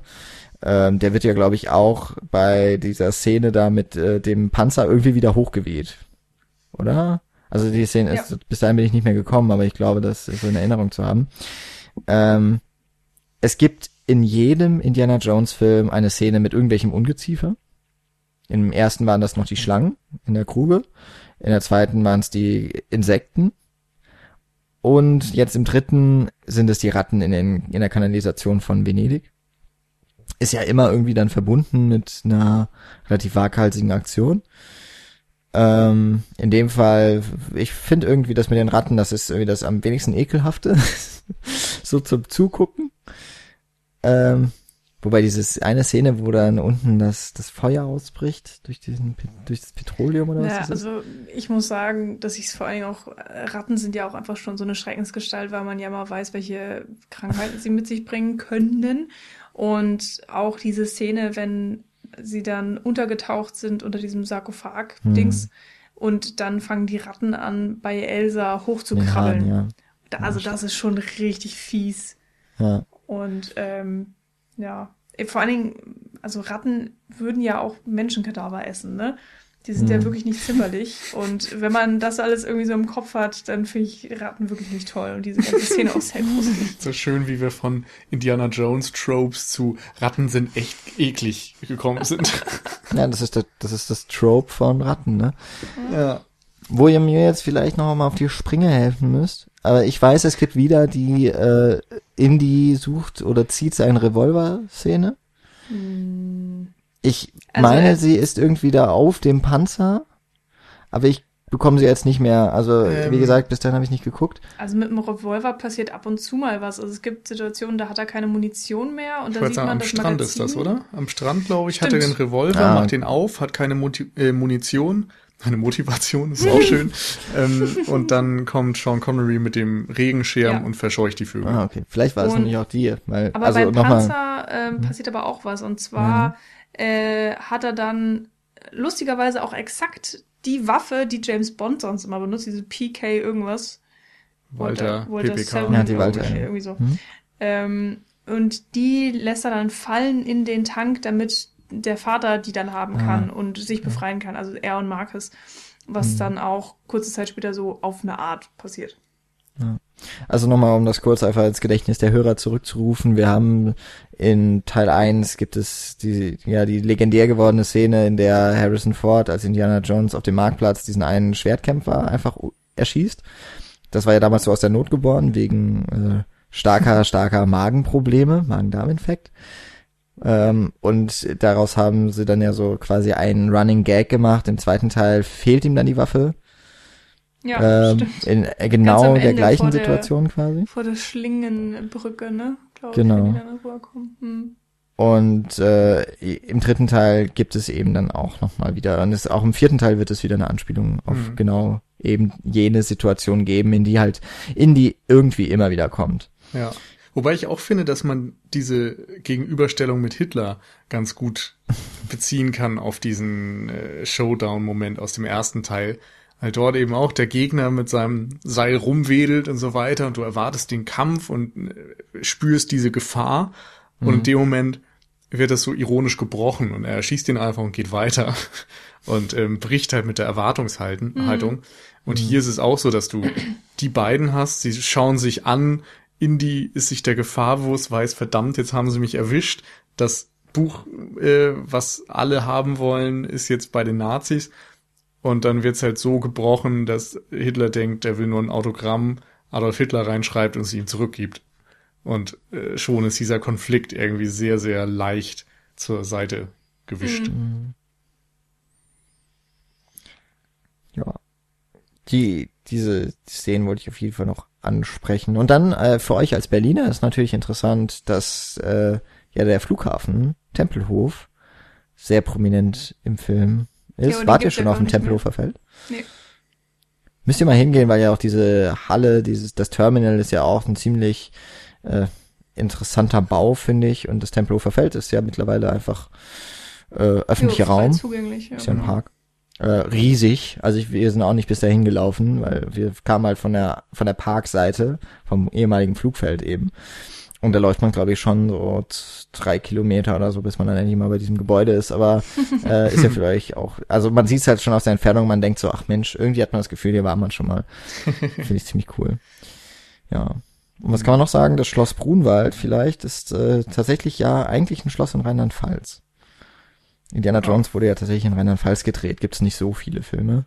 Das musste ich aber mal recherchieren für eine, für eine Hiwi-Stelle, die ich hatte. Ähm, aber wir waren ja eigentlich bei Tropes. Ja, das stimmt.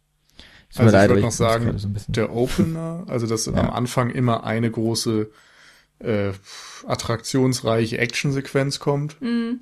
Das ist typisch Indiana ja. Jones. Ich glaube, es gibt immer eine Szene in, in England in der Uni. Oder ja, es ist New York. Oder so. New York? Ach so. Ja. Naja, stimmt. Mal das. Nee. Nee, im zweiten gab ist ja. ja gar nicht in USA. Oder? Im zweiten gar nicht. Nee, der zweite beginnt ja, glaube ich, in Shanghai oder so und ist ja, dann eigentlich ja. direkt Hongkong, oder? In, ja, oder, oder, oder Hongkong, genau. Auf jeden Fall spielt er dann eigentlich komplett in Indien. Der ist da ein bisschen, also der ist halt sehr exotisch, aber hat halt nicht so dieses äh, Herumreisen, wie es irgendwie mit den anderen hm. Filmen assoziiert wird. Also so Ach ein bisschen so. äh, um die Ecke gedacht vielleicht, ähm, oder ja, natürlich, also die ikonische Musik, ähm, die, ja, die äh, ja. extrem großer Faktor eben auch bei diesen, also generell bei Abenteuerfilmen ist und äh, vor allen Dingen hier, da haben wir ja ähm, nicht Hans Zimmer, sondern John, John Williams. Williams. Dankeschön. Ähm, der für, für alle Teile eben äh, zur Seite stand und äh, grandiose Titelmusik geschrieben hat, aber auch generell einfach grandiose Actionmusik. Und das besondere Feeling, finde ich, wird dadurch auch immer wieder mm, übertragen. Also die mhm. Musik ist einfach wirklich auch, finde ich, ein, ein großer Punkt für, für alle diese mhm. Filme. Ich würde noch sagen, dass im Finale immer irgendwas Übernatürliches dazukommt. Also ja, das, das erste Mal einen relativ realistischen Film, der mhm. zumindest so den physikalischen Gesetzmäßigkeiten ähm, gehorcht. Und dann kommt am Ende eben die Bundeslade oder wie hier der Heilige Gral. Hm. Und im zweiten hast du es dann eben schon früher. Sakra-Steine oder wie die heißen. Ja, ja, die das Dorf dann beschützen. Das ist dann vielleicht so. nicht das Finale, sondern überhaupt irgendwie. Hm. Ja, sie werden am Ende immerhin an ihren Element. Punkt zurückgebracht. Da übrigens total witzig, was mir bis gestern nie aufgefallen ist, dass ja tatsächlich ähm, Indy und der Vater vom Heiligen Gral trinken. Also nicht hm. nur die Wunde wird dadurch äh, verschlossen und das Leben gerettet, sondern sie trinken beide dieses Wasser auch noch. Was ja theoretisch dann eigentlich bedeuten müsste, dass sie unsterblich sind. Also ich meine, ähm, es wird jetzt nicht so hundertprozentig gesagt, was der Heilige Gral denn tatsächlich kann. Oder ich war nicht aufmerksam genug, aber das große Gerücht ist ja eben, dass er Unsterblichkeit verleiht. Und ähm, das wäre ja eigentlich super witzig, wenn sie da nochmal irgendwie dran anspielen würden oder sowas. Ich glaube, da wird aber erklärt von dem Tempelritter, dass eben die Macht des Grals nur bis zu dem Siegel reicht. Ja. Und äh, wenn man das überschreitet, dann, also er ist ja auch nur dort geblieben. Klar, er will den Gral, also er hat einen Eid geschworen, den Gral zu beschützen. Aber wenn er halt diesen Ort auch verlässt, dann wird er eben auch wieder sterblich. Ach so, ah, ich hatte es eigentlich immer nur darauf bezogen, dass der Gral an sich sozusagen zerstört ist, wenn er über das Siegel, also dass der Gral nicht rausbewegt äh, werden kann aus dem Bereich. Aber ja, dass vielleicht dann der Machtkreis auch endet. Ja. ja ich meine auch eines smart, der Dinge. ansonsten wäre es ja auch übermächtig, ne? Ja. Eines, was, also es, wir sind jetzt noch äh, zwei weitere einfach total Indiana Jones typische Dinge. Das eine ist dieses äh, Landka Landkartenreisen. Stimmt. Ja. Ähm, und das andere, Indy bekommt am Ende nie das, den mythischen Gegenstand, um ja. den sich alles dreht. Das ist Stimmt. wieder einmal ein MacGuffin, der die Handlung in Gang setzt. Gut, er, also er wird auch enthüllt, aber im Endeffekt, es ist halt ein x-beliebiger Gegenstand. Ich meine, das ist, äh, es könnte eben auch der, der Kopf des weißen Tigers sein. Wenn man da küsst, dann wird man auch äh, wird man auch unsterblich. Also es ist eigentlich vollkommen egal, was es ist. Ich meine, das gehört schon immer zu den, zu diesen Abenteuerfilmen ja irgendwie auch dazu. Mhm. Ähm, aber eben er, sein Spruch, es gehört in ein Museum, es wird nie erfüllt. Im, und er lernt irgendwie auch immer was draus, ne? Oder mhm. man lernt vielleicht als Zuschauer auch irgendwas. Beim ersten Teil eben, ja, also es gibt halt auch ein Übermaß an Gier und das ist nicht gut. Dann wird man bestraft vom lieben Gott. Ja äh, beim zweiten Teil eben, dass er tatsächlich, äh, da, das ist ja auch der, der vor allen anderen spielt, glaube ich. Oder war das der, der am Ende? Nee, ich glaube, der spielt vor noch Teil 1. Ähm, ist also eigentlich quasi ein Prequel und da ist Indie ja auch irgendwie noch mehr so auf Ruhm aus äh, und Reichtum. Und das lässt er ja dann im Endeffekt fallen dafür, dass es dem Dorf wieder gut geht. Also da haben wir auch so ein bisschen diese, diese Läuterung diesen Moment hm. der Katharsis dann vielleicht auch für den Zuschauer. Hm. Und jetzt eben, das ist ja tatsächlich eigentlich dann um, es geht um die Beziehung zwischen Vater und Sohn und dann ist halt auch der Gral nicht mehr ganz so wichtig. Beziehungsweise der Gral ist ja gefunden, damit ist ja die große Aufgabe des Vaters und diese, diese Sehnsucht auch erledigt und vielleicht mhm. ist dann mit auch einfach das große Hindernis für, für eben Vater und Sohn so aus dem Weg weil ja auch, ne, das kommt, ach, apropos Tiefe, es kommt ja noch hinzu, äh, dass ja Indy auch noch sein, seinem Vater vorwirft, dass er äh, sich weder für sein, für Indys Mutter noch für Indy so interessiert hat wie für den Gral. Das heißt, es ist auch einfach dieser Moment, dass der Gral gefunden wird, der löst damit ja auch genau diesen diesen Konflikt in dieser Familie eigentlich. Weil jetzt mhm. ist das endlich aus dem, aus dem Raum und erledigt und äh, kann hinter ihnen gelassen werden. Genau, und dementsprechend kann man dann Sean Connery aus Teil 4 rausschreiben. Oh. Aber da genau, äh, hat man tatsächlich so eine Doppel Doppelung, ähm, die mir jetzt gerade aufgefallen ist. Und zwar ne, die Suche nach dem Heiligen Gral. Das war ja von dem Vater auch seine Lebensaufgabe eigentlich. Also er hat ja seine, die ganze Zeit anscheinend schon mit dieser Mission verbracht und die ganzen Informationen zusammengesammelt, eben in diesem berühmten Tagebuch von ihm, was dann ja auch ähm, teilweise Kern und und Angelpunkt der, der ganzen Geschichte ist oder auch eben äh, der Motivation, so unter Motto, wo geht's hin? Ja, wir müssen erstmal das Tagebuch retten, weil ohne das Tagebuch sind wir nutzlos, unter Motto.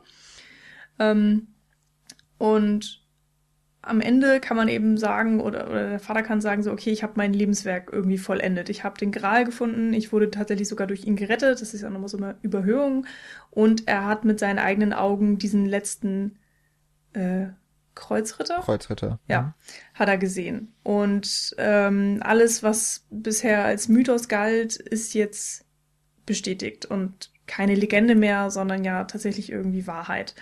Ähm, und in kleinerer Form hat das Indianer ja auch, weil er anfangs ne, im Epilog dieses Kreuz hat und dann äh, wird es ihm weggenommen und äh, als erwachsener Indiana Jones hat das Kreuz eben wieder zurück. Und wenn er es Marcus übergibt in der Uni, sagt er ja auch so, weißt du, wie lange ich danach gesucht habe? Und Marcus sagt, ja, dein ganzes Leben. Und dann wiederholt Indiana das auch nochmal, mein ganzes Leben. Also in diesem Film können beide Figuren die, eine dieser riesigen Lebensaufgaben für sich beenden. Ähm, was eigentlich, eigentlich ja ganz schön ist. Also sehr erfüllend, hm. mag man sein. Und dann natürlich noch ja die äh, Wiederkettung ihrer Beziehung. Also es, Indianer sagt ja auch irgendwann mal so, wir haben, ich habe 20 Jahre fast kein Wort mit ihr gesprochen, weil unsere Beziehung einfach so kaputt ist. Im, im Zeppelin haben sie ja diese Unterhaltung.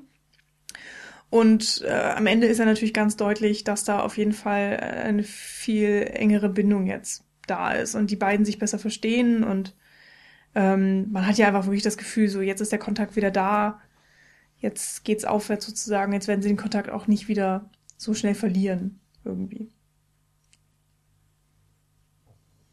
Ja. Gut, dann würde ich sagen, Nils, hau mal raus, was ich nicht erkannt habe bei dem Film.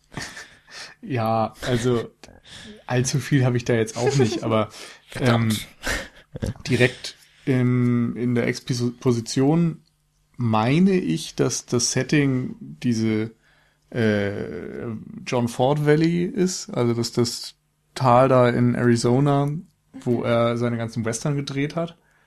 Und dann hatte ich ja schon gerade eben gesagt, dass ähm, The General ähm, quasi als Vorbild dient für diesen Stunt auf dem Zug, wo sie langlaufen.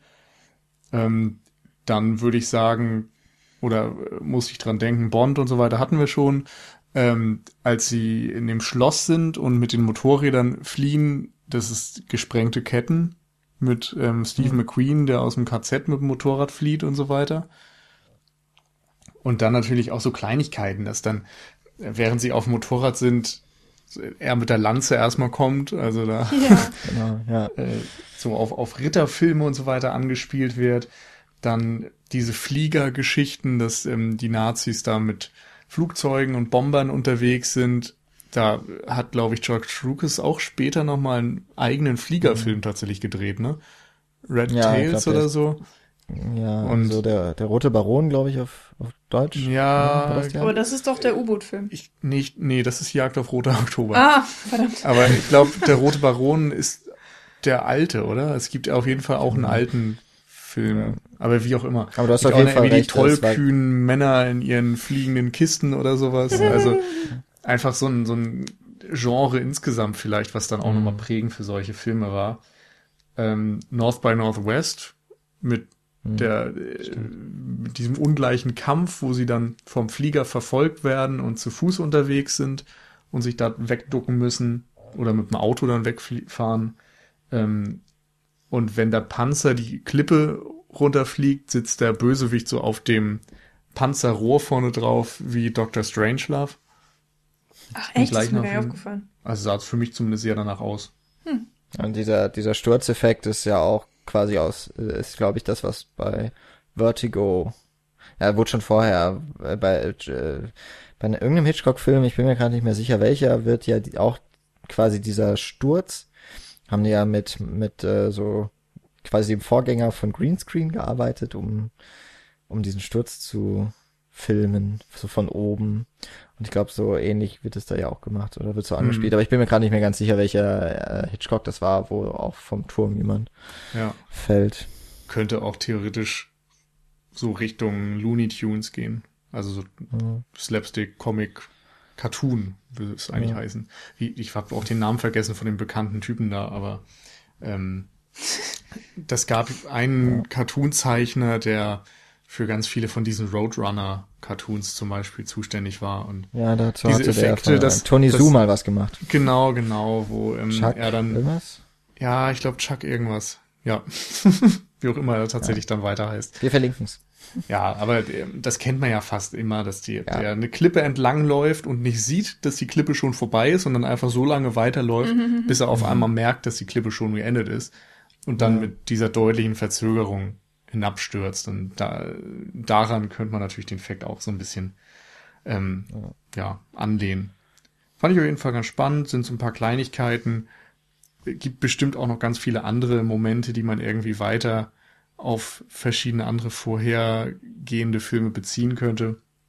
Ich fand es auf jeden mhm. Fall auch gerade nochmal in Anbetracht dieses Motivs des Films schön mit Vater und Sohn, mit Inspiration und Hommage, dass im Grunde viele einflussreiche Filmemacher zitiert werden, wo man jetzt auch äh, gerade bei Steven Spielberg weiß, der ja aus diesem Kreise der Filmbrats kommt, also die erste Generation von ähm, Absolventen der Filmschule in den USA, wo dann mhm. Coppola und ähm, Spielberg, Lucas äh, und Brian De Palma zum Beispiel dazugehören.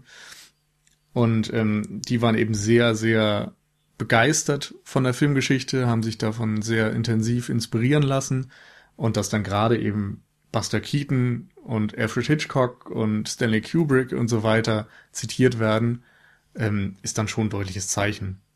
Hm. Ich habe noch überlegt, das fällt mir gerade noch ein, dieses Kamele in der Wüste oder Reiten auf Kamelen hat mich noch erinnert an ähm, Lawrence of Arabia. Genau. David Lean hm. wäre ja da der ja. Regisseur. Also so ein bisschen, dass man nochmal deutlich eine Beziehung herstellt zwischen vorangegangenem und dem aktuellen Kino und ich finde, das spiegelt sich in diesem Motiv sehr gut wieder.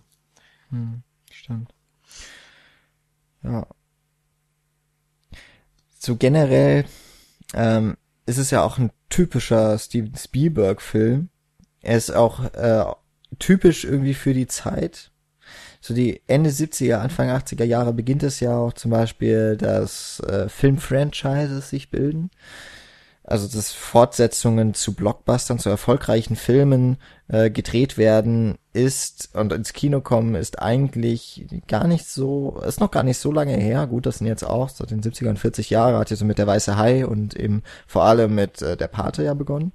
Und Indiana Jones ähm, ist eben im, im gleichen Zuge auch wie Star Wars zum Beispiel, ist ja ein, ein ganz, ganz großes Beispiel dafür, ähm, wie Hollywood in dieser Zeit tickt.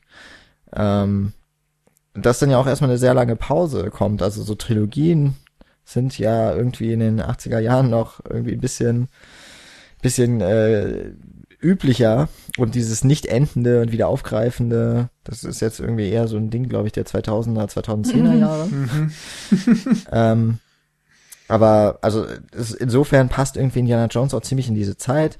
Es hat auch was so von diesen Buddy-Movies. Das hatte der zweite Teil ja auch schon sehr stark mit Shorty. Ja. Äh, ein sehr ungewöhnliches Duo, aber auch das ist so etwas voll aus den 80er Jahren. Ähm, der, jetzt habe ich gerade den Namen nicht mehr vor Augen der Drehbuchautor aber von Indiana Jones, Jeffrey Bohm, ist auch der Drehbuchautor gewesen von vielen Little Weapon Filmen. Äh, vielleicht kommen auch daher diese Wortgefechte, über die wir schon gesprochen hm. haben, die, ne, dieses, dieses Hin und Her. Ja. Das ist halt so typisch auch Buddy Movie. Das ist, das ist auch diese Zeit, wo jetzt äh, gerade auch der dritte Teil reinstößt, wo, ähm, wo ja auch so abstruse Sachen wie, ähm, ich glaube, hier der Turner und Hooch, also wo ähm, und, und K9, hier mein Partner mit der kalten Schnauze, wo dann ja sogar Buddy-Movies mit Polizist und seinem Hund ja. äh, gemacht werden. Also es ist da einfach in der Hochphase. Hier ist es ja jetzt noch das Besondere, Indiana Jones, es wird ja auch aufgelöst, woher der Name kommt. Es ist der Name des Hundes. Also irgendwie haben wir uns auch mit Hunden zu dieser Zeit in, in Hollywood. Ähm, und wie gesagt, es ist so ein typischer Spielberg-Film, weil man eben merkt, ähm, da, da ist viel Hommage mit drin, da ist, da sind schon viele Zitate drin.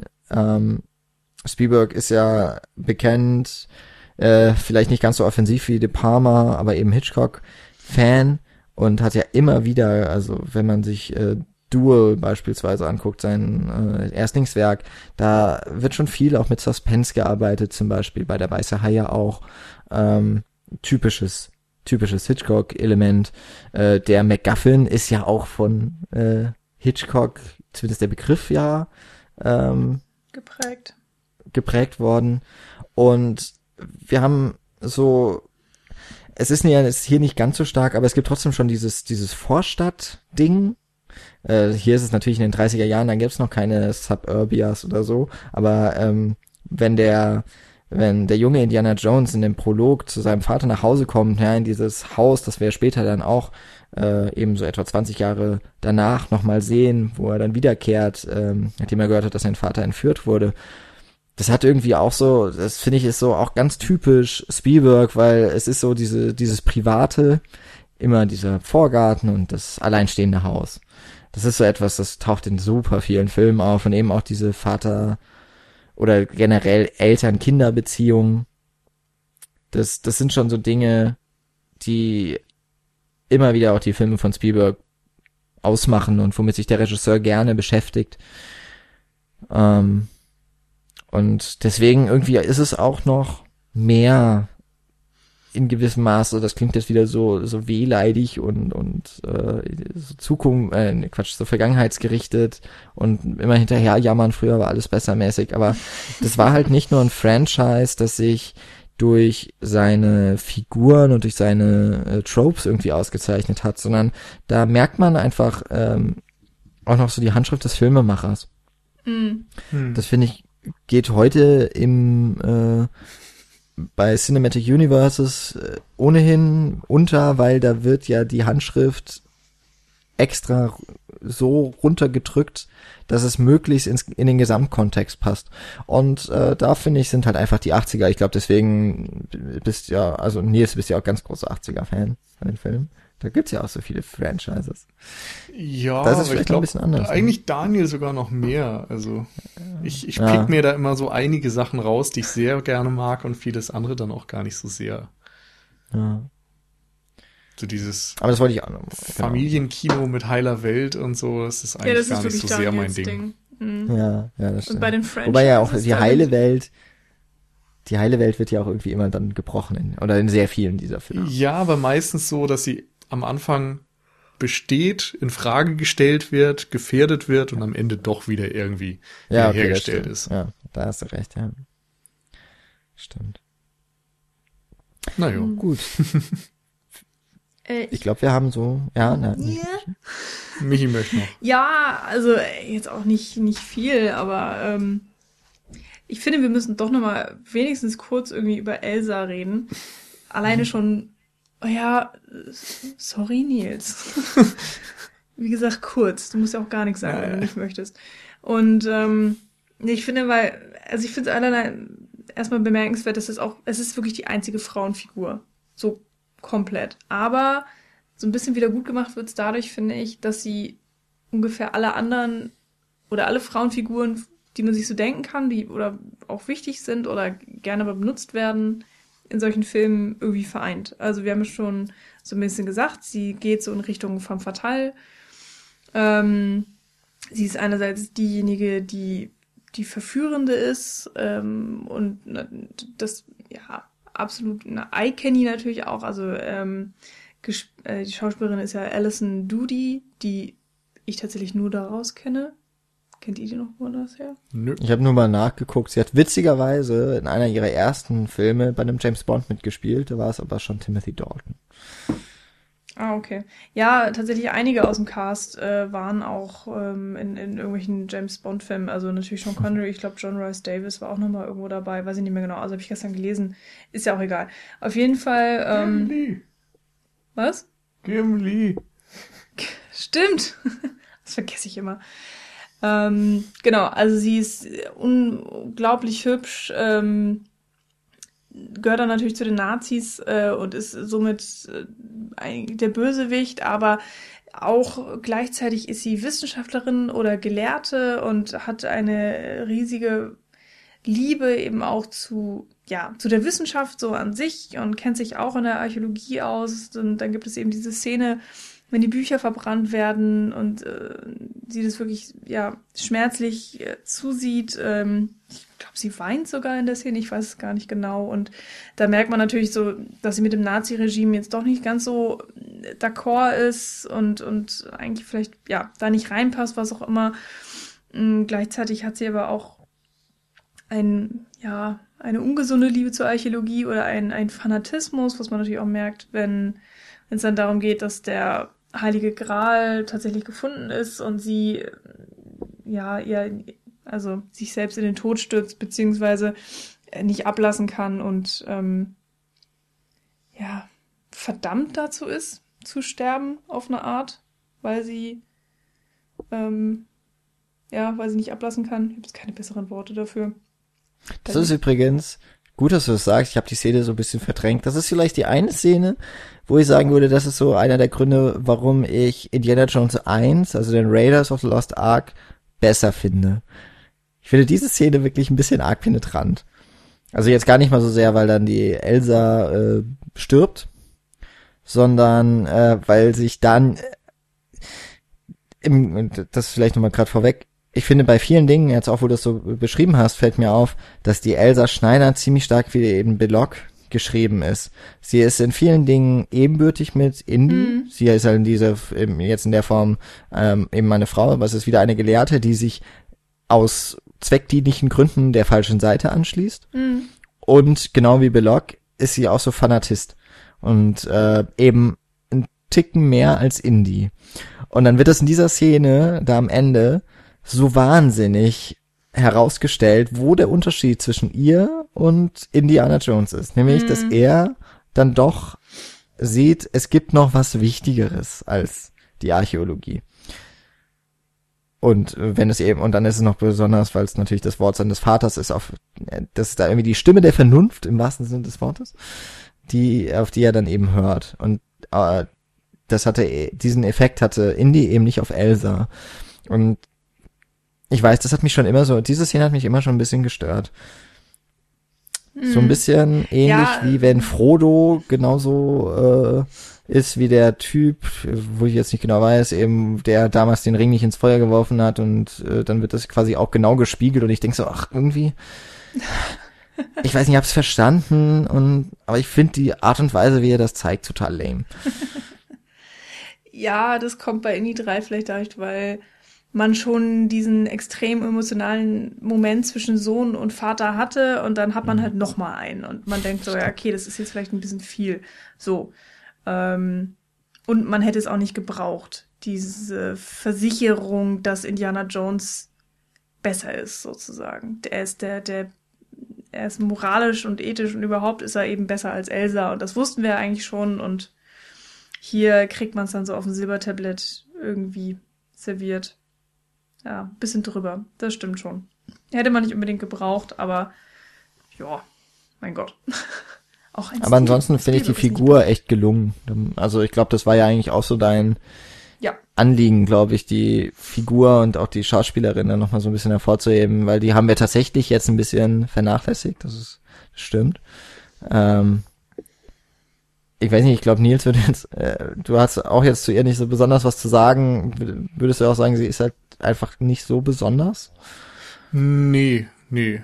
Ähm, ich finde sie eigentlich gut. Also ich will gar nichts gegen sie sagen. Ich hatte nur den Eindruck, dass halt diese Mischung aus ja, Love Interest und Bösewicht und femme fatale und so angesprochen wurde und ich hatte eigentlich das Gefühl, wir waren so schön rund zum Ende gekommen und wollte dann nicht ja. nochmal ein, neuen, ein neues Fass aufmachen. Das war eher der, der Ansatz. ja, Aber, ich finde es ja. halt einfach insgesamt so schade, dass, mhm. ähm, ja, dass es eben nur leider diese eine Frauenrolle ist und dass äh, sie dann natürlich auch sehr sexualisiert ist und dass auch das ein wichtiger Punkt in der Handlung ist. Ähm, ne, ist jetzt alles okay, ich möchte mich nicht drüber aufregen und das hatten wir im ersten Teil auch schon so. Es sind halt trotz allem die 80er. Ne? Ja, genau. Und das Leider. ist eben ein Kind also, der Zeit. Was, was willst du sagen, ne? Wo, ja. Nee, nee, absolut.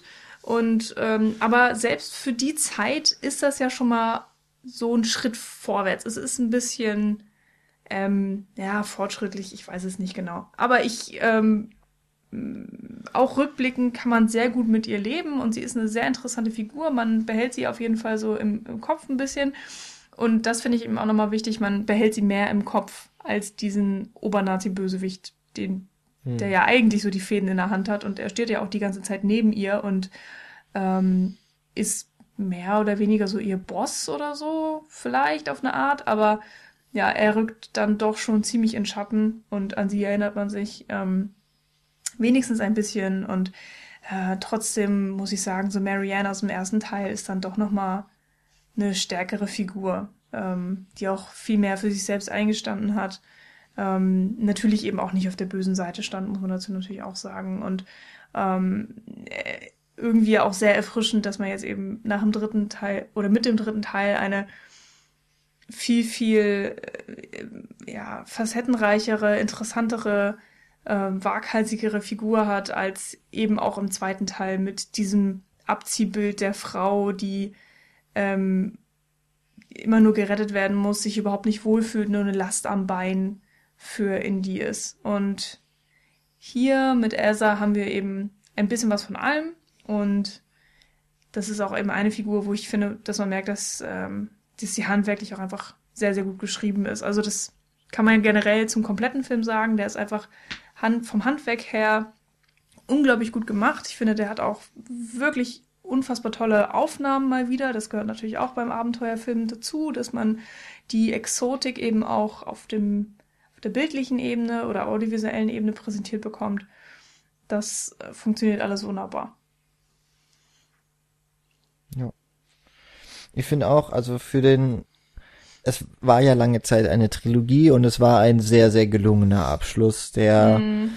ja trotzdem, also er hat ja evoziert, es geht weiter, ne, der, der letzte Ritt geht ja ins Ungewisse so ein wenig, aber man denkt halt, okay, irgendwie, es wird halt schon weitergehen und die Joneses machen jetzt gemeinsam Archäologie und so weiter. Irgendwie naja, war klar, aber, es geht. Aber eigentlich war es ja auch dieser perfekte Western äh, ja. Ritt genau. in den Sonnenuntergang genau. Abschluss. also ja. ich habe es tatsächlich sehr auch als Abschluss interpretiert. Ja, aber mhm. beim Western ist ja auch, also der Abschluss das, also klar, Western erstmal ist schön, dass am Anfang dieses John äh, Ford Tal mm, da genommen mm. wird und am Ende reiten sie einen Sonnenuntergang, also das bildet so eine Klammer. Ähm, und im klassischen Western ist das ja auch nur ein Zeichen dafür, dass der Cowboy weiterhin irgendwie von dieser Zivilisation weg muss. Mm. Also dass er, dass seine Aufgabe getan ist, das Abenteuer ist durch, er hat jetzt seine Ruhe, aber im Grunde ist er die jetzt, nächste das, Geschichte wartet. Genau, schon. die nächste Geschichte wartet. Also es ist so ein, so ein Procedural eigentlich. Und ja. das kannst du hier halt auch lesen. Es ist auf der einen Seite ein Abschluss, die Konflikte sind gelöst, das Abenteuer ist vorbei, aber theoretisch kann ich jeden Tag ein neues Abenteuer anfangen. Und das passt natürlich dann auch perfekt zu diesem Franchise-Gedanken. Hm, ja, stimmt. Aber, wie wir wissen, es ging dann weiter. und wir werden in der nächsten Folge dann zu einem Indiana Jones Film eben auch über den vierten Teil äh, hier Crystal Skull, also mhm. Königreich, Kingdom of the Crystal, Crystal Skull heißt er wahrscheinlich, ne? Königreich des Kristallschädels oder so. Ähm, dann eben in den 2000er Jahren, ich glaube 2008 erschienen. Ähm, das wird im nächsten Jahr ein, ein Thema sein auf der Cinecouch. Da können wir dann auch noch mal vielleicht äh, Nils, hast du ja dann auch mal Zeit gehabt, vielleicht ein Indiana Jones Spiel reinzuspielen. Vielleicht hast du Bock. Äh, ja, ich finde, du kannst den, Podcast dann mit Daniel besprechen. Vielleicht lade ich mir auch jemanden ein, der. Aber eigentlich wäre es ja ganz gut, weil äh, ich glaube, ihr vertretet da schon eher die, die, die herkömmliche, sag ich mal, Meinung. Und ich bin da so ein bisschen nah. Ich sehe vielleicht ein bisschen mehr das Positive noch in dem Film. Ähm, eigentlich wäre es ganz gut, auf jeden Fall noch. Und ich glaube, das wird nicht schwer zu finden sein, Leute, die den Film nicht mögen, aus gewissen Gründen. Das klären äh, wir alles im Jahre 2019. Genau. Und ähm, jetzt zu dieser Folge kann ich eigentlich nur sagen, ich bin sehr froh, dass wir es geschafft haben, ähm, tatsächlich dieses Versprechen äh, zu halten bislang, ein Jahr äh, eine Indiana Jones Folge.